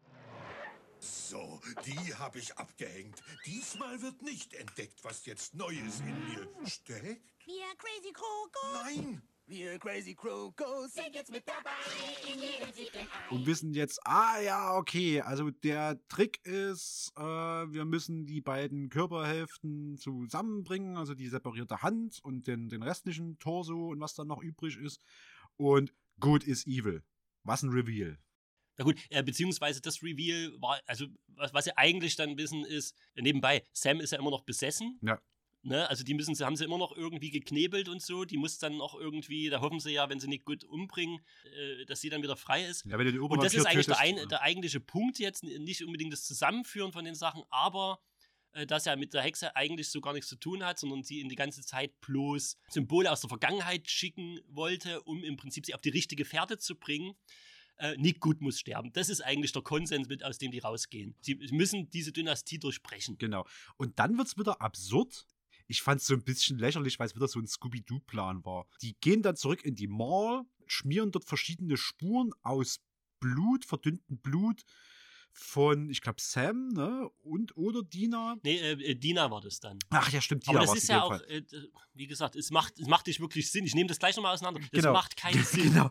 Die ziehen verschiedene Blutspuren durch die Mall, schalten dann die überall installierten Schwarzlichtlampen an, die scheinbar jede Mall in den 90ern hatte. Na gut, gebe ich sogar, wenn man danach so einen illegalen Rave veranstalten würde, ist natürlich geil, wenn schon Schwarzlicht installiert ist, weil das, das, das, das hilft auf alle Fälle. Und dann machen die so einen Scooby-Doo-Plan, wo du schon, während die in ihrer MacGyver-Sequenz das alles anlegen, wo du schon weißt, ach, da wird irgendjemand ausbüchsen, dann geht's schief und dann kommt Scooby-Doo äh, mit seinen Scooby-Smackies, um den Tag zu retten. Aber es ist geil, dass du Scooby-Doo sagst, weil wir haben ja sogar so einen Shaggy-Verschnitt. Ja, komplett. Ja, Weil mit dem der Hausmeister Hausmeister, kehrt Ja, nämlich ja. zurück, äh, der seit dem ersten Teil überhaupt keine Rolle mehr gespielt hat. Stimmt, ja. Der irgendwie aus dem Auto raus irgendwelche äh, ersten MP3-Player verkauft. ähm, wo dann noch so ein Spruch kommt. Ich muss den Spruch jetzt mal kurz bringen. Du solltest lieber äh, Solid State Drives verwenden. Kein Mensch wusste zu dem Zeitpunkt, was Solid State Drives sind. Die gab es vielleicht schon, aber das nur mal ganz nebenher. Die Geschichte muss doch wohl auf einem tatsächlichen Fall beruhen. Falsch. Sie ist völlig frei erfunden. Aber es ist der Ähm, Nerd, ist der Nerd, ne? Der ja. weiß sowas schon. Also sie suchen ihn zu Hause auf, weil er eben über die Security in der Mall Bescheid weiß. Mhm. Und er ist natürlich, obwohl er null involviert war die ganze Zeit, sofort bereit, diese ganze Scheiße mitzumachen. Natürlich. Ach so, ihr wollt, äh, ihr wollt äh, die Killer fangen und äh, okay, okay. Ich Ja, bin die eh kriegen- total stoned. Also, ich glaube, die kriegen den auch mit von wegen. Hier, guck mal, Sheriff Good hat dich schon mal verhaftet, weil, Ach, stimmt, ja, weil du illegal SSDs aus deinem Kofferraum verkaufst. Der hat dich verhaftet, weil die noch gar nicht existieren dürfen zu dem Zeitpunkt. ja, den will Voll ich anachronistisch, das geht überhaupt Das ist nicht. ja, das ja, ja, aber Good is Evil, na, dann ist es ja sogar gerechtfertigt, was ich da tue. Ich bin dabei, count me in. Okay, also äh, Shaggy ist auch mit dabei. Ja. Und äh, wir machen noch eine coole Super Soaker Action. Was ich übrigens nicht auf dem Schirm hatte, diese Super Soaker machen tatsächlich beim Schießen Pumpgun-Geräusche. Das habe ich irgendwie, war ich dann schon so matsch im Kopf. Da haben sie sich bei einem anderen Podcast, den ich gehört habe, total drüber zereiert. Alter Da, Schwede, äh, ich bitte mal- nochmal drauf achten. Die Super Soakers machen Pumpgun-Geräusche. Da muss ich noch mal reingucken. Ich spule bis dahin vor. Das würde mich wirklich interessieren. Super Soakers machen Pumpgun-Geräusche in dem Film. Herrje. Geil, oder? Ah, okay. Ja, es gibt dann eine große, ja, was hieß denn, Endschlacht. Alle rennen relativ konfus durcheinander. Irgendjemand verkackt den Plan, weil irgendjemand in die falsche Tür geht. Alle Killer äh, hören auf einmal auf, den Blutspuren zu folgen und rennen Dina hinterher. Und dann, und das wirst du wahrscheinlich gleich aufgreifen, wenden sich alle instant gegen Nick Gut, weil jemand was ihn mit einem Tampon beworfen hat. So oder so sowas. ähnlich. Oder so ähnlich. Na? Ja, also da will man uns wieder weismachen, dass äh, dieses, dieses Blutding mit irgendwas, irgendwas zu tun hat. Mhm. Ja, Nick Good kommt auf jeden Fall und er stirbt. That's it. Und es ist im Prinzip so unspektakulär, wie es sein kann. Ich weiß gar nicht, wo, womit ich zuerst anfangen so, soll. Dieser, Und automatisch bricht das den Fluch, der auf äh, Shady Side und Sunnyvale liegt, weil jetzt instant, sobald Nick Good tot ist, fangen an, Leute in Sunnyvale zu verunglücken. Jetzt werden und zwar alle, sofort. Jetzt werden alle äh, äh, äh, aufgeschobenen Tode der letzten 300 Jahre instant nachgeholt. das gleicht sich jetzt komplett Das an. gleicht sich Das- komplett also im an. Prinzip haben die erstmal für so einen halben Genozid dort gesorgt. Äh, so- Ja, ist ja, ist ja, das geht ja sofort los, die geht aus diesem Haus raus, ja, als, als, als einer der letzten Dann crashen, glaube ich, zwei Es Autos zusammen oder es so. Ne? crasht sofort irgendwie zwei Autos zusammen. Ja. Total geil. Also wir haben direkt noch, wir haben direkt einen Übergang zu Final Destination. Der Tod ist jetzt so, ah geil, ich habe wieder Zugriff auf Sunnyvale. Lass mal loslegen. Du bist, du bist, du bist, du bist. Also jetzt ist der Fluch mit dem Killer weg, aber der Tod geht um und sagt, du bist. Jetzt wird weitergewürfelt. Nice, cool, okay. Rente los. Zwei Sachen. Wie scheiße ist eigentlich unser Antagonist? Ja. Im ersten Teil ein absoluter Langweiler und ein Taugenichts. Und wir wissen ja, äh, warum er das macht, warum er nichts macht, weil er eben überhaupt kein Motiv hat, äh, die jetzt aufzuhalten. Äh, be beziehungsweise ähm, ähm, den zu glauben, aufhalten will er sie natürlich, habe ich das falsch formuliert, aber selbst dafür macht er ja nur Zweifelhaftes. Das ist so eine Sache, hätte man nicht wenigstens ihm noch ein bisschen mehr Fleisch geben sollen, dass die Fallhöhe größer ist. Mhm. Ja, diesen Nick Good irgendwie noch anders aufbauen, vielleicht auch das ist auch noch sowas Verpasstes, die Rivalry zwischen, zwischen Sunnyvale und Shady Side noch anders aufzubauen. Das ist auch so, das erwähne ich jetzt aber bloß am Rande, das wollte ich eigentlich schon eher Die einwerfen. in allen drei Filmen wird die angekratzt, aber überhaupt nicht mehr vertieft. Ne? Ja. Im zweiten Teil wird er uns als Loverboy dargestellt, was alles auch keine so große Rolle spielt, was nur merkwürdig ist, weil wenn er wirklich seine Dynastie verteidigen will, habe ich schon mal gesagt, dann hätte er sie Berman einfach sterben lassen. Genau. Das ist halt, ne? Stattdessen lässt er sich noch äh, von ihr irgendwie da so reinlocken, ja, und ähm, diesen, diesen äh, Eimer Farbe, hier, tolle äh, Eimer Farbe, Ei- Eimer Blut meine ich natürlich, diese Carrie-Referenz noch dabei. Also, es ist einfach kein gut ge- ausgearbeiteter Charakter und im dritten Teil, das, sein Auftritt ist einfach nur lame. Ja. Und dann kommt der Punkt, du hast mir heute einen Kopfschmerz bereitet. So Vince hat mir heute irgendwann mittags geschrieben und meinte so, sag mal, wie funktioniert denn eigentlich dieser Blutfluch? Also verdichtet jetzt, die SMS war länger, Mhm. aber im Prinzip war die Frage, sag mal, wie funktioniert denn eigentlich dieser Blutfluch? Und ich war äh, mit meinem halben Kater von gestern noch so zwischen zwei Terminen auf Arbeit und dann hat das losgerattert und ich war halt so, scheiße, ja, wie funktioniert denn dieser Ich habe Blutfluch? gedacht, ich bin ein bisschen blöd, dass Ja. ich irgendwas nicht verstanden habe, weil das ist ja ein zentrales Ding. Ja, ja. Das ist ja das, wie die Killer funktionieren. Wir wissen zwei Sachen. Bevor Vince loslegt, schnappt euch jetzt äh, Fotos von den, von den, von den jeweiligen Charakteren? äh, Charakteren, rote Schnur und eine große Pinnwand. Ihr werdet es brauchen. Mir schwirrt jetzt noch der Kopf. Erklär mal bitte, wie dieser Blutfluch funktionieren soll. Soll eigentlich. Also, was wir wissen, ist ja, was die Goods auch immer in diese Höhle schreiben. Diese Person wird abgerichtet, ein Massaker zu verursachen. Also wir reden nicht davon, dass die irgendwelche speziellen Leute umbringt oder was weiß ich was. Es wird nämlich nie erklärt im Film, ob die Goods oder Nick Good tatsächlich die Killer auf bestimmte Leute abrichten kann. Wir wissen nur, er schreibt den Namen drauf, diese Person dreht frei und macht einen Killing Spree. So wird es uns im Film auch verkauft von verschiedenen Zeitungsartikeln, von Sachen, die hier Josh weiß, weil er sowieso alles weiß über alles, weil er ja am AOL-Internet ist und mit irgendeiner alten äh, schreibt. Und das ist Punkt 1. Mehr wird uns tatsächlich dazu nicht erzählt. Wir erfahren nie, ob er die Killer wirklich auf Leute loslässt und so weiter. Genau. Aber ich glaube, das, das, das Ziel ist einfach, kill so viele Leute wie möglich, dass wir Opfer haben, dass euer hier äh, Sunnyvale die gut- Seelen für ja. den Pakt. Ja, genau. Sozusagen. Ne, so, dass, dass das Sunnyvale weiter prosperiert und immer Ja. irgendwie, dass da niemand stirbt, dass alles cool ist. Und Shady Side, hier, da, da kommen die Opfer her. Okay, ja. Ja. Und dann gibt es aber ja noch die feine Komponente, dass äh, diejenigen, die auf die Gebeine oder irgendeinen Leichenteil von der Hexe bluten, und da haben wir ja drei Leute, Mhm. da haben wir Sam, da haben wir Dina ähm, äh? Dina und ähm, ist, es, ist es noch äh, Sarah 4 selbst? Ich halte gerade durcheinander, aber die. die Äh, Siggi, Siggi macht doch auch Ach, ja, ich bin der Blöde. Siggi, genau. Ne? Ja, aber siehst du schon, wie konfus das ist. Ja, ja, okay. Genau. Jeder Ne? blutet scheinbar mal auf die Knochen im Laufe Ja, seines also Lebens. durch Zufall sind die drei Personen, die da drauf bluten und die müssen immer beschützt werden, sozusagen. Ne? Also es kristallisiert sich ja irgendwie, das finden die Teenager heraus, dass irgendwie Leute angegriffen, äh, dass die angegriffen werden, die diese Vision hatten, die auf die Hexenteile geblutet haben. Dann kommt eine Vision, die erf erfahren irgendwas Kryptisches, was ich auch noch rausstellen muss. Ja. Und die Monster verfolgen dann diese Leute. Mhm. Und jetzt überleg doch mal, das ist nichts, was Nick gut macht. Das ist sehr merkwürdig, weil ähm, die, äh, die Monster gehen im Prinzip, müssen eigentlich der, der Hexe nachgehen oder die Hexe verteidigen. Da ist irgendwas Unausgesprochenes in dem Film, was nicht erklärt wird. Nee, nee, Moment, die müssen nicht die Hexe verteidigen, die müssen dafür sorgen, dass die Hand der Hexe, die an Ort A begraben ist, und der restliche Körper der Hexe, der an Ort B begraben ist, nicht zusammenkommen. Und jeder, der die Vision von der Hexe durch Draufbluten auf irgendeinen Knochen von ihr kriegt, weiß ja, ah, gut, ich muss beide Teile zusammenbringen. Und dann ziehen doch die Killer los und versuchen zu verhindern, dass diese beiden Teile zusammengebracht werden. Ja, das ist halt und so ein das ist scheinbar noch so eine, so eine, so Äh, eine, so ein Bonus-Achievement. Das ist die Frage, hat ja. der Fluch so ein Selbstläufer-Ding? Das Hm. heißt, jemand entdeckt die Hexenteile, jetzt könnte es irgendwie blöde werden. Also äh, geht da wie so ein Automatismus los, der die Mörder im Prinzip bringt. Ja?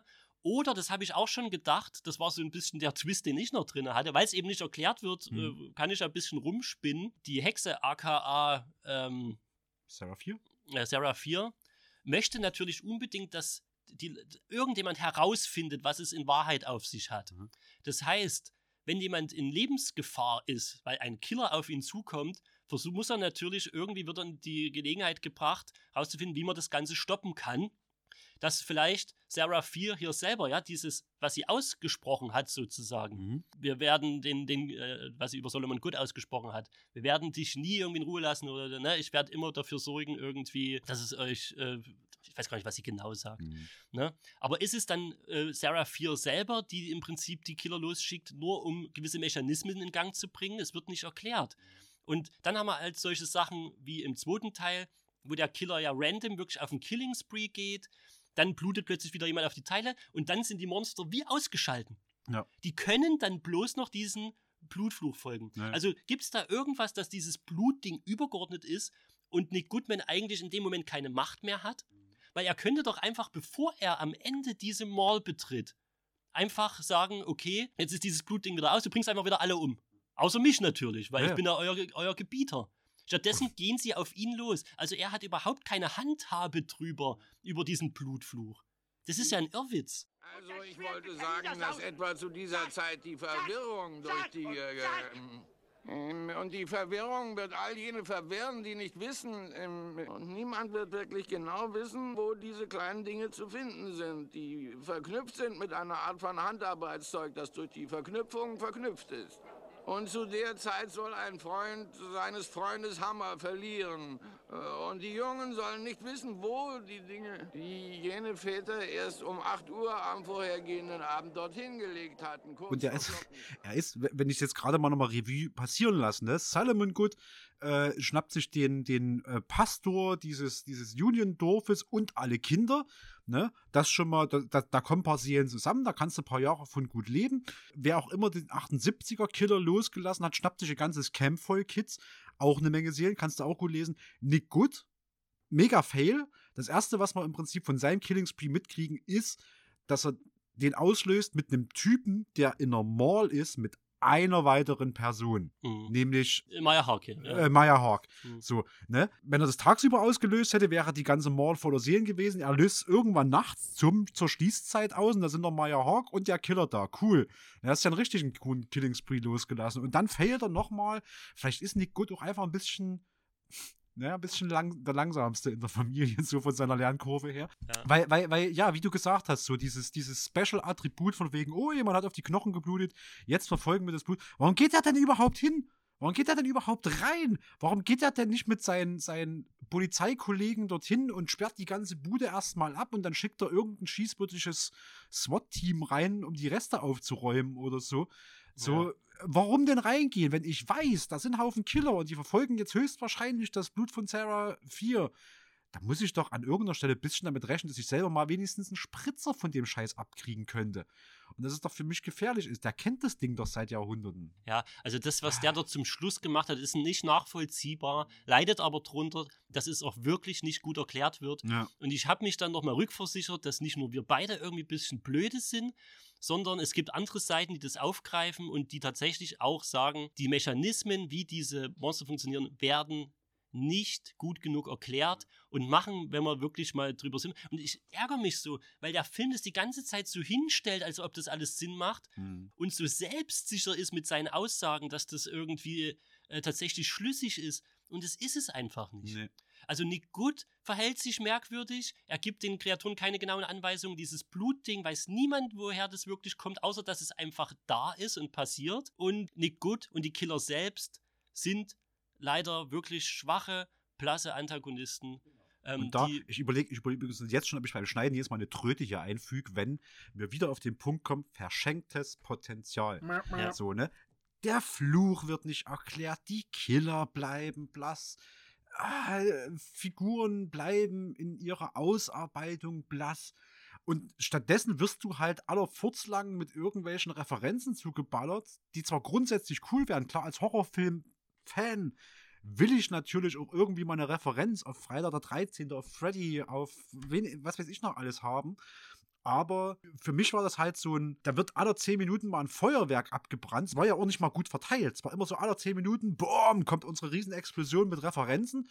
Da muss gleichzeitig drei Sachen aus den 90ern und fünf Horrorfilme drin sein, ganz, ganz komprimiert.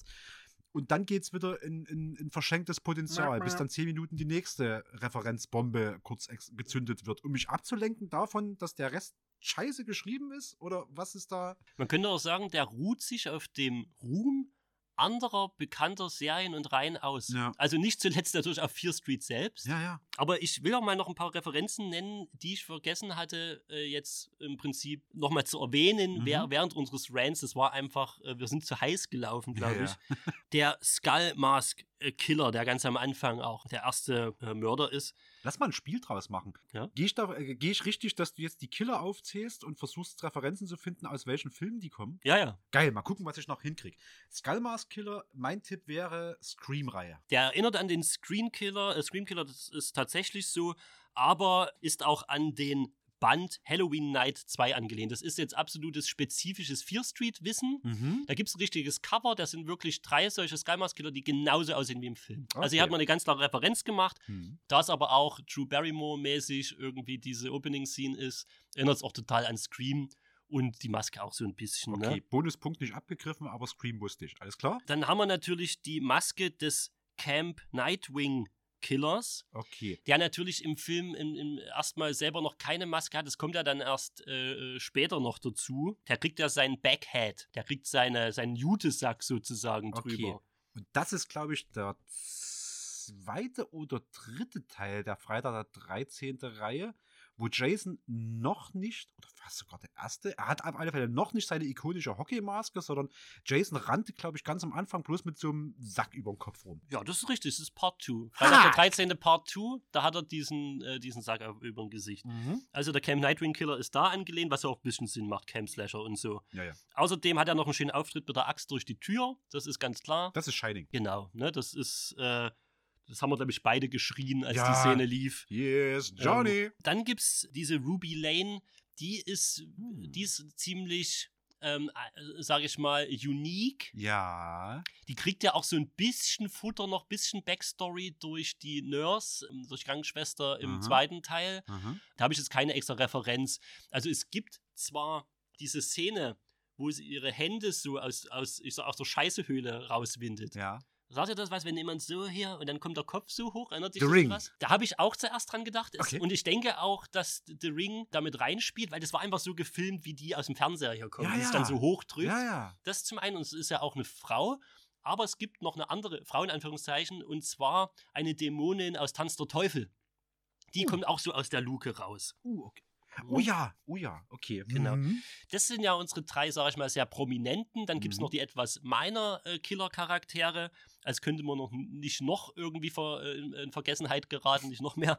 Ähm, der Milkman-Mörderer Mhm. hat einen blauen Anzug, eine weiße Maske. Man sieht einen kurzen Shot, wie er in so einem Vorort mit so weißen Zaun eine Frau absticht. Nur eine Rückblende kurz. Und da habe ich zwei im Kopf gehabt. Einer ist relativ offensichtlich, nämlich Michael Myers aus der Halloween-Reihe. Korrekt. Und das andere ist tatsächlich in dem Moment aber nur in so, so einer kleinen Synapsenverbindung gewesen, ist äh, Freddy Krüger. Und zwar gibt's, ah, ich glaube, im vorletzten Teil, wo er noch relativ normal ist, bloß in seinem Keller irgendwas hat, da sticht er seine eigene Frau ab und die Tochter guckt zu. Okay. Und das sieht relativ ähnlich vom Setting aus. Da ist auch ein freundlicher weißer Zaun drumherum und ich glaube irgendwie auch so die, das Ermorden selbst ist so relativ identisch. Aber das Gehst nur ja so, wunderbar ins Detail. Ja. Also das, äh, das hatte ich so nicht. ja, extra Punkt. Und wir haben noch den sogenannten Grifter-Killer, der hat wie so eine Tauchermaske auf, Mhm. ist im See und zieht da so eine mit in den Tod sozusagen, ne? Ja. die gerade oben am Baden ist. Okay,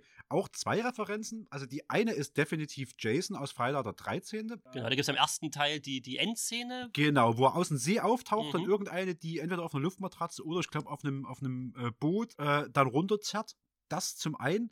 Und zum anderen äh, Scooby-Doo, Folge 253, der dunkle Taucher. Nee, habe ich mir ausgedacht, aber es gibt auf einmal Scooby-Doo gibt es irgend so eine Folge, äh, wo sie so einen so einen Taucher in so einem alten 1920er Taucheranzug hier irgendwie haben. Das kommt auch Ja. jedes Mal im Intro mit drin. Okay. Das kann natürlich tatsächlich mehr Referenzen geben, als ich hier aufzähle. Aber damit sind wir im Prinzip mit den großen, äh, äh, Killer. Ich weiß nicht, oder hattest du noch einen auf dem Ja, Schirm? mir fallen halt noch zwei ein. Es gibt halt irgendwie diesen kleinen Jungen mit der seltsamen Maske, der Ach stimmt, der ist, der ist auch im zweiten Teil nochmal. Da rennt er doch auf sie los, ne? Auf, auf ja, Sadie, ja, glaub der diesen Mhm. Baseballschläger hat. Das ist Mhm. natürlich irgendwie der, der Killer, der so am, äh, der am leichtesten Spiel hatte, weil in irgendeiner Rückblende, wo, wo äh, Josh, der Supernerd, der alles weiß, die ganzen Killer aufzählt, die es so gab, äh, dann erwähnt er den und der hat halt im Schlaf seine Eltern äh, mit einem Baseballschläger erschlagen. Was eine Da Leistung. haben wir wieder Michael. Ja, mhm. Ja, genau. Gut, alles klar. Wir Mhm. spielen das Spiel zurück, ne? Wäre wär, wär, wär ich nämlich auch bei Michael Myers gewesen. Und dann, und da habe ich überhaupt noch gar keinen Ansatz, außer, hm, wenn ich gerade drüber nachdenke, es gibt einen so einen Killer, der hat so eine ganz seltsame Maske auf, so eine langgezogene, mit irgendwie so, ja, was sind das? Wie so, was Frankenstein hier an seinem Hals hat, diese, diese Ja, aber das ist doch der, äh, der, der Grifter-Killer, der, der aus dem See gesprungen kommt. Der hat so eine ganz lange, wie. wie Ah, okay, gut, dann haben, wir ist den, dann haben wir den doppelt, dann haben wir den doppelt. Das ist okay. der, genau. Alles klar. Ja. Also Ruby Lane ist, glaube ich, noch die ikonischste. Ich Mhm. finde es etwas klischeehaft, sage ich mal, dass die immer mit diesem Lied sich ankündigt. Mhm. Aber das ist, glaube ich, noch die Figur, wo ich sage, da kann man am ehesten noch Spin-off-mäßig mal so einen eigenen Film draus machen, weil die gibt noch am meisten her. Die hat noch am meisten Substanz. Die anderen sind halt wirklich alle Kopien von Michael Myers, von Jason ganz viel. Ruby Lane ist, glaube ich, wirklich, ja, die hat, die ist noch ein bisschen originell auf alle Fälle. Ja. Dann gibt es noch so ein paar Clues oder Hints oder sowas, ähm, wie auch immer das nennen willst. Äh, Sheriff Good im ersten Teil steht auf dem Podium der Sunnyvale Devils, die heißen halt auch noch Devils Mhm. und hat unter sich die großen, große Teufelskopfsymbol. Das ist schon mal so ein Wink mit dem Zaunpfahl. Mhm. Warte ganz kurz, bevor du da weiterspringst, weil ich hatte noch im ersten Film und während wir den geguckt haben und das erste Mal der Name Sunny Vale, ne, heißt Mhm. es? Sunny Vale fiel, war in meinem Kopf, äh, ging so eine Schraube irgendwo rein, die die ganze Zeit, Moment, ist das nicht, wo auch Buffy spielt? Und das hat mich den ganzen Film über beschäftigt. Ich konnte nicht gerade sitzen. Ich wollte es aber auch nicht zwischendrin jetzt irgendwie nachgoogeln. Also habe ich mich danach hingesetzt, weil mir war im ersten Moment, wo ich den Namen Sunny Vale gehört habe, dachte ich, fuck, da spielt doch Buffy, die Serie. Mhm. Und dann habe ich nachgeguckt, Buffy spielt in Sunnydale. Sunnydale. ja. So, aber es ist halt so nah dran. Und ich dachte ist, halt, ja. das wäre halt richtig geil gewesen, wenn sie wirklich einfach Sunnydale genommen hätten und Buffy zufällig noch im selben Ort spielt. Vielleicht irgendwie, keine Ahnung, 30, 20 Jahre später oder so, oder 10 Jahre später. Ist ja, ist ja 90er gewesen. Hier wollten sie den Büchern halt schon treu bleiben. Also ich glaube, Heißt es, dort, es ist dort wirklich so aufgesplittet in Sunnyvale und, und, und Shady Side, ja? In Büchern ist es auch so. Ah, okay. Meines Erachtens ja. Ah, schade. Da gibt's das, ja, ja. Wieder eine verpasste Chance. Sunnydale wäre halt auch geil Das wäre noch eine kleine Referenz Ja, gewesen, ja. die aber, wie gesagt, die ganzen Sachen, von denen wir jetzt erzählen, ist natürlich, das sind lustige Easter Eggs oder wie auch immer und Anspielungen und Referenzen, die einen schlechten Film halt trotzdem nicht besser machen. Nee. Vor allem, wenn man es dann verpasst, irgendwie den Killern, den Figuren oder was auch immer, halt noch einen eigenen Glanz zu geben. Außer, dass sie eine Referenz sind. Du, viel mehr habe ich nicht. Ich habe hier noch so Kleinigkeiten, das ist jetzt nicht der Rede Ja, wert. pass mal auf, ich habe nämlich gerade, ich gucke hier gerade auf auch eine Rezension oder eine User-Kritik von der IMDB. Jetzt ist natürlich jeder kein, kein äh, Englisch-Experte, deswegen übersetze ich das mal. Hier findet ein User, und damit stimme ich ziemlich überein, dass Janiak, also die Regisseurin, Mhm. wahrscheinlich daran gegangen ist zu sagen, ich lasse diese Serie, die Kids früher kannten, nochmal aufleben für dieselben Kids, die jetzt erwachsen sind. Und deswegen ist dort drinne so viel Gewalt, so viel Blut, Ja. so viel Schimpfwörter oder Fluchwörter, die dieses, dieses PG-13, äh, PG-13, obwohl ich auf erste Art und Weise das R-rolle, die dieses PG-13-Rating verhindern und dass das dem Film nicht gut tut. Und da kommen wir, das habe ich vorhin schon mal genannt und ich habe gesagt, das greife ich wieder auf. Dieses, für wen ist der Film da? Wir haben eine Serie, die ganz klar für Teens geschrieben ist. So. Die von ihrer Einfachheit halber, und das, auch das setze ich wieder in Anführungsstrichen, weil ich das gar nicht despektierlich sagen will. Und ich habe großen Spaß auch mit den Büchern gehabt. Ich, ich finde es geil, dass du so ein Buch an dem Nachmittag einfach durchbingen kannst. Für Jugendliche hätte sich das gelohnt. Für die ist es aber nicht zugänglich, weil die Dinger Ü18 sind, weil sich jemand überlegt hat, die Leute von damals sind jetzt erwachsen. Und deswegen wollen die Blutgewalt und Splatter haben. Und ich glaube, und das ist schon mal mein Fazit vorgegriffen, ich glaube, wenn man das auf Jugendliche angepasst hätte, wenn man Blut, Splatter, Nacktheit rausgelassen hätte, die homosexuelle Beziehung gern drin gelassen hätte, weil ich das grundsätzlich immer noch mutig finde. Ich fände es noch geiler, wenn es zwei Jungs gewesen wären. Aber das gern drinne. Aber ein bisschen runterfahren mit dieser Brutalität, dann wäre das auf Jugendliche gekommen und ich glaube, die hätten es genossen. Als Erwachsener sitzt du gelangweilt davor, aber hast halt trotzdem deine saftigen Kills, die sich ja auch gut anfühlen, aber halt nicht geil sind. Aber hast halt ein dünnes Drehbuch voller Logiklücken. Mhm. Ne? Und ich glaube, wenn der User oder die Userin da recht hat und der Gedanke war, die, die es damals geil fanden, sind jetzt erwachsen, dann hat irgendjemand den Prozess nicht begriffen. Ganz kurzer Exkurs. Ich habe ein Super Nintendo oben stehen. Ich habe jetzt gerade Secret of Mana dafür wieder drinne. Und ich hole mir das ja nicht, weil ich eine Weiterentwicklung mit mehr Gewalt und Achievements in allem will, sondern das Original, weil ich das geil fand. So, also warum den Gedanken ransetzen, die Leute sind jetzt erwachsen und ich glaube, das ist auch der Unterschied zu Stranger Things. Ähm, Mhm. Ja, die Leute, die damals in den 80er waren, sind erwachsen, aber die wollen ja dran erinnert werden. Warum guckt man sich den Scheiß denn an? Weil man da in eine heile Welt, in der alles cool war, wo du Kind warst, wo du keine Sorgen hattest, zurückentführt werden möchtest. Und wenn du das jetzt spickst mit, und eigentlich war alles scheiße, und bloß in eurer Vorstellung war das geil, wenn du das damit spickst, versaut das. Und zwar für alle. Ja, ich, ich gehe da mit dir mit. Das ist ein guter Gedankengang. Auch wenn ich mal sage, dass es heute niemanden mehr dran hindert, also kein Parental Code bei Netflix ähm, tut natürlich den Jugendlichen irgendwie davon abhalten, Hm. sich jetzt brutale Scheiße anzugucken. Das hat uns damals auch nicht aufgehalten, Nee. äh, das zu machen. Aber ich gehe mit dir mit, dass ähm, eben die Fear Street-Filme, obwohl äh, Stein gesagt hat, dass er die Trilogie mag, aber in welchem Kontext er das gesagt hat, das ist, glaube ich, dann nicht viel wert. Und wenn es nur aus Werbezwecken war, keine Ahnung. Er verdient ja sicherlich auch dran. Das ist ja wie King, der über viele Verfilmungen gesagt hat, äh, fand er gut und äh, was ein bisschen fragwürdig ist. Aber er hasst ja auch die Shining. Ähm, ich ich gehe voll mit dir mit, dass es nicht dem, dem Original nicht, äh, sage ich mal, treu genug ist. Und das habe ich auch von vielen gehört, die tatsächliche Fans sind. Hm. Ähm, das mit dem Gewaltgrad äh, zu verargumentieren, macht es nicht besser. Da, auch da gebe ich dir recht. Zumal es sehr inkonsequent dann am Ende auch durchgezogen wird. Und nach hinten raus hättest du gesagt, hättest du auch PG-13 hinge äh, 13 hingekriegt. Das ist ganz einfach so. Du, das müssen die Fans jetzt äh, unter sich ausmachen. Ich kann es als jemand, als jemand sagen, der halt Freund verschiedenster Horrorgenres, Horrorfilme ist, viele Sachen, die hier in Referenz genommen werden. Und aus diesem Sichtpunkt bewerte ich das. Und auch da bleibt der Mittelmaß oder Kacke. Hm. Ich habe es schon gesagt, nicht stilsicher. Man will viel Style, ist aber nicht stilsicher. Man will eine coole Story erzählen und verpasst es aber alleine schon irgendwie eine coole Murder-Mystery zu erzählen. Der Twist ist daher nicht der Rede wert, weil der Antagonist nicht der Rede wert ist. Ähm, das kommt noch mit dazu. Es schwankt tonal extrem. Also vor allem Teil 3 geht dann in eine Richtung, ähm, wo, ich, wo ich auch nicht genau weiß, wen wollen sie jetzt damit ansprechen, wo sie noch so hip waren im ersten und zweiten Teil, ist der dritte dann einfach nicht mehr passend. Das Setting ist nicht mehr passend. Entweder hätte man das anders lösen müssen oder man wäre full on Gaga irgendwie gegangen. Aber Camp im 17. Jahrhundert zu transportieren, geht nicht auf. Nee. Und selbst im eigentlichen Camp-Teil haben sie nicht die richtigen Strippen gezogen. Auch das haben wir auseinandergenommen. Teenies als Klischees, auch das ist eigentlich nichts Schlimmes in einem Horrorfilm, funktioniert aber auch nur, wenn gewisse andere Mechanismen setzen. Also ich werfe dem Film vor, zu versatzstückartig, zu viele Sachen, die nicht ineinander greifen. Dass er partiell funktioniert, ist fast irgendwie eine Glückssache.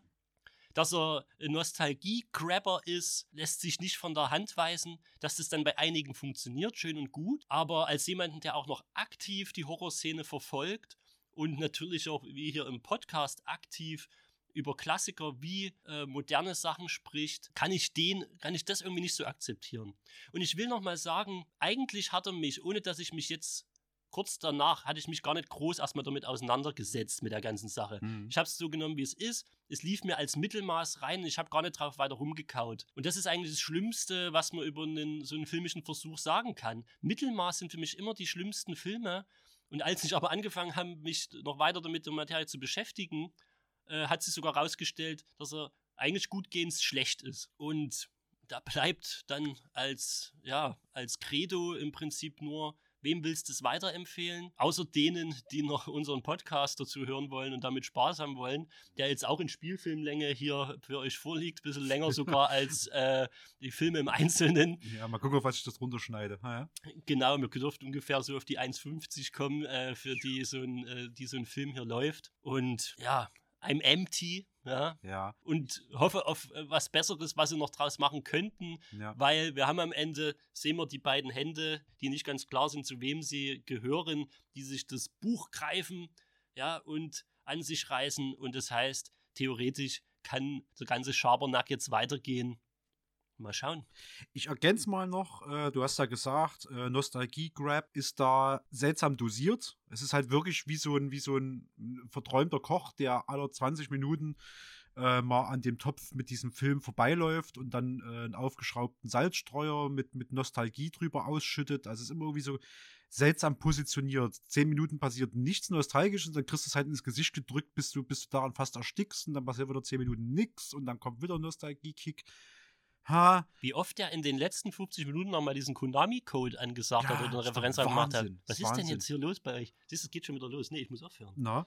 Und was auch ein bisschen traurig ist, ist zwischen den einzelnen Filmen, wir haben ja immer das Preview zum nächsten Teil gesehen, haben uns kurz ausgetauscht und ich muss echt sagen, ja, hat uns eher die Hoffnung, dass es besser wird, weitergetrieben, als ein wirkliches Interesse an dem nächsten Teil. Ja, die Hoffnung, dass es besser wird und die Hoffnung, dass wir euch zumindest hier einen geilen Podcast abliefern können. Genau. Was können wir da empfehlen, wenn wir jetzt Weltraumpräsidenten sind und, und äh, bestimmen können, wie es weitergeht? Ich finde ja, nachdem ich jetzt so drei Geschichten aus der Free Street-Reihe zum ersten Mal in meinem Leben gelesen habe und das super entspannend und schön fand, einfach durch so ein Buch durchzubingen, ohne dass es mir irgendwie wehtut oder was abverlangt, auf ein 12, 13, 14, 15-jähriges Publikum runterschneiden vom Gewaltgrad. Wir haben ja gerade schon gesagt, das verhindert ja nicht den Zugang, aber einfach die Zugänglichkeit macht es halt auf.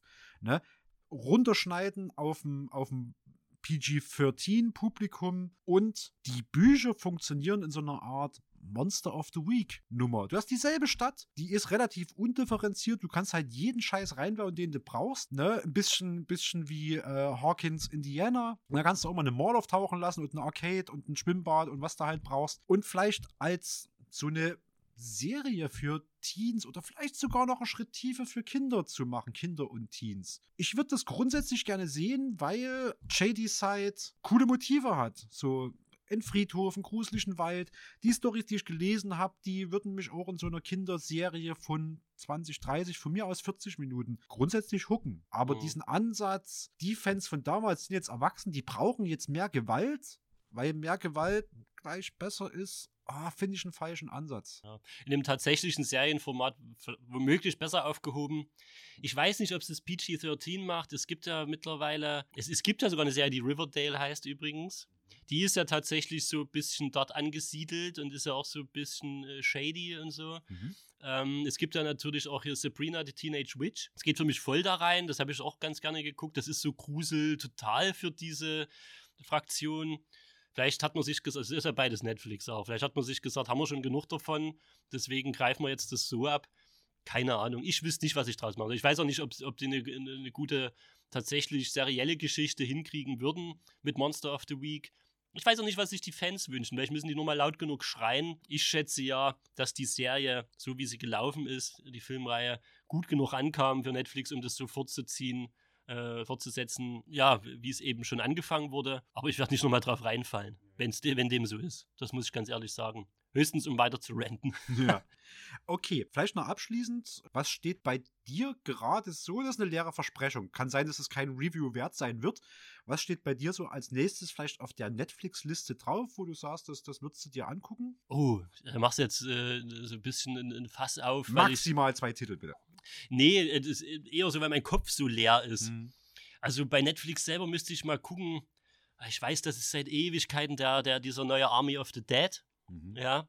Ähm, ich weiß bloß nicht, wo ich den hinschieben soll. Wenn wir hier was für einen Horrorpod suchen, dann sind solche Sachen natürlich fehl am Platz, weil das auch äh, höchstens Mittelmaß ist. Den schiebe ich schon so ein bisschen vor mir her. Aber ich hatte auch noch irgendein ein paar, also ein paar Klassiker habe ich auf jeden Fall noch auf offen, äh, die, die gut mit. Ich hatte hier den äh, Monster Squad, der ist aber nicht auf Netflix, den gibt es, glaube ich, auf Amazon Prime. 80er-Ding, was ich unbedingt nochmal gucken wollte. Das ist lustig, weil er sogar so ein bisschen in die Richtung geht, wie das, über was wir heute gesprochen haben, dass nämlich äh, eine Gruppe von Kindern sozusagen ähm, sich gegen alle möglichen klassischen Horrorwesen verteidigen müssen. Also à la Dracula und sowas auch. Und das ist so ein bisschen ein Kleinod und ein äh, äh, kleiner Kultfilm aus den 80ern. Auch sowas steht noch auf meiner Liste zum Beispiel.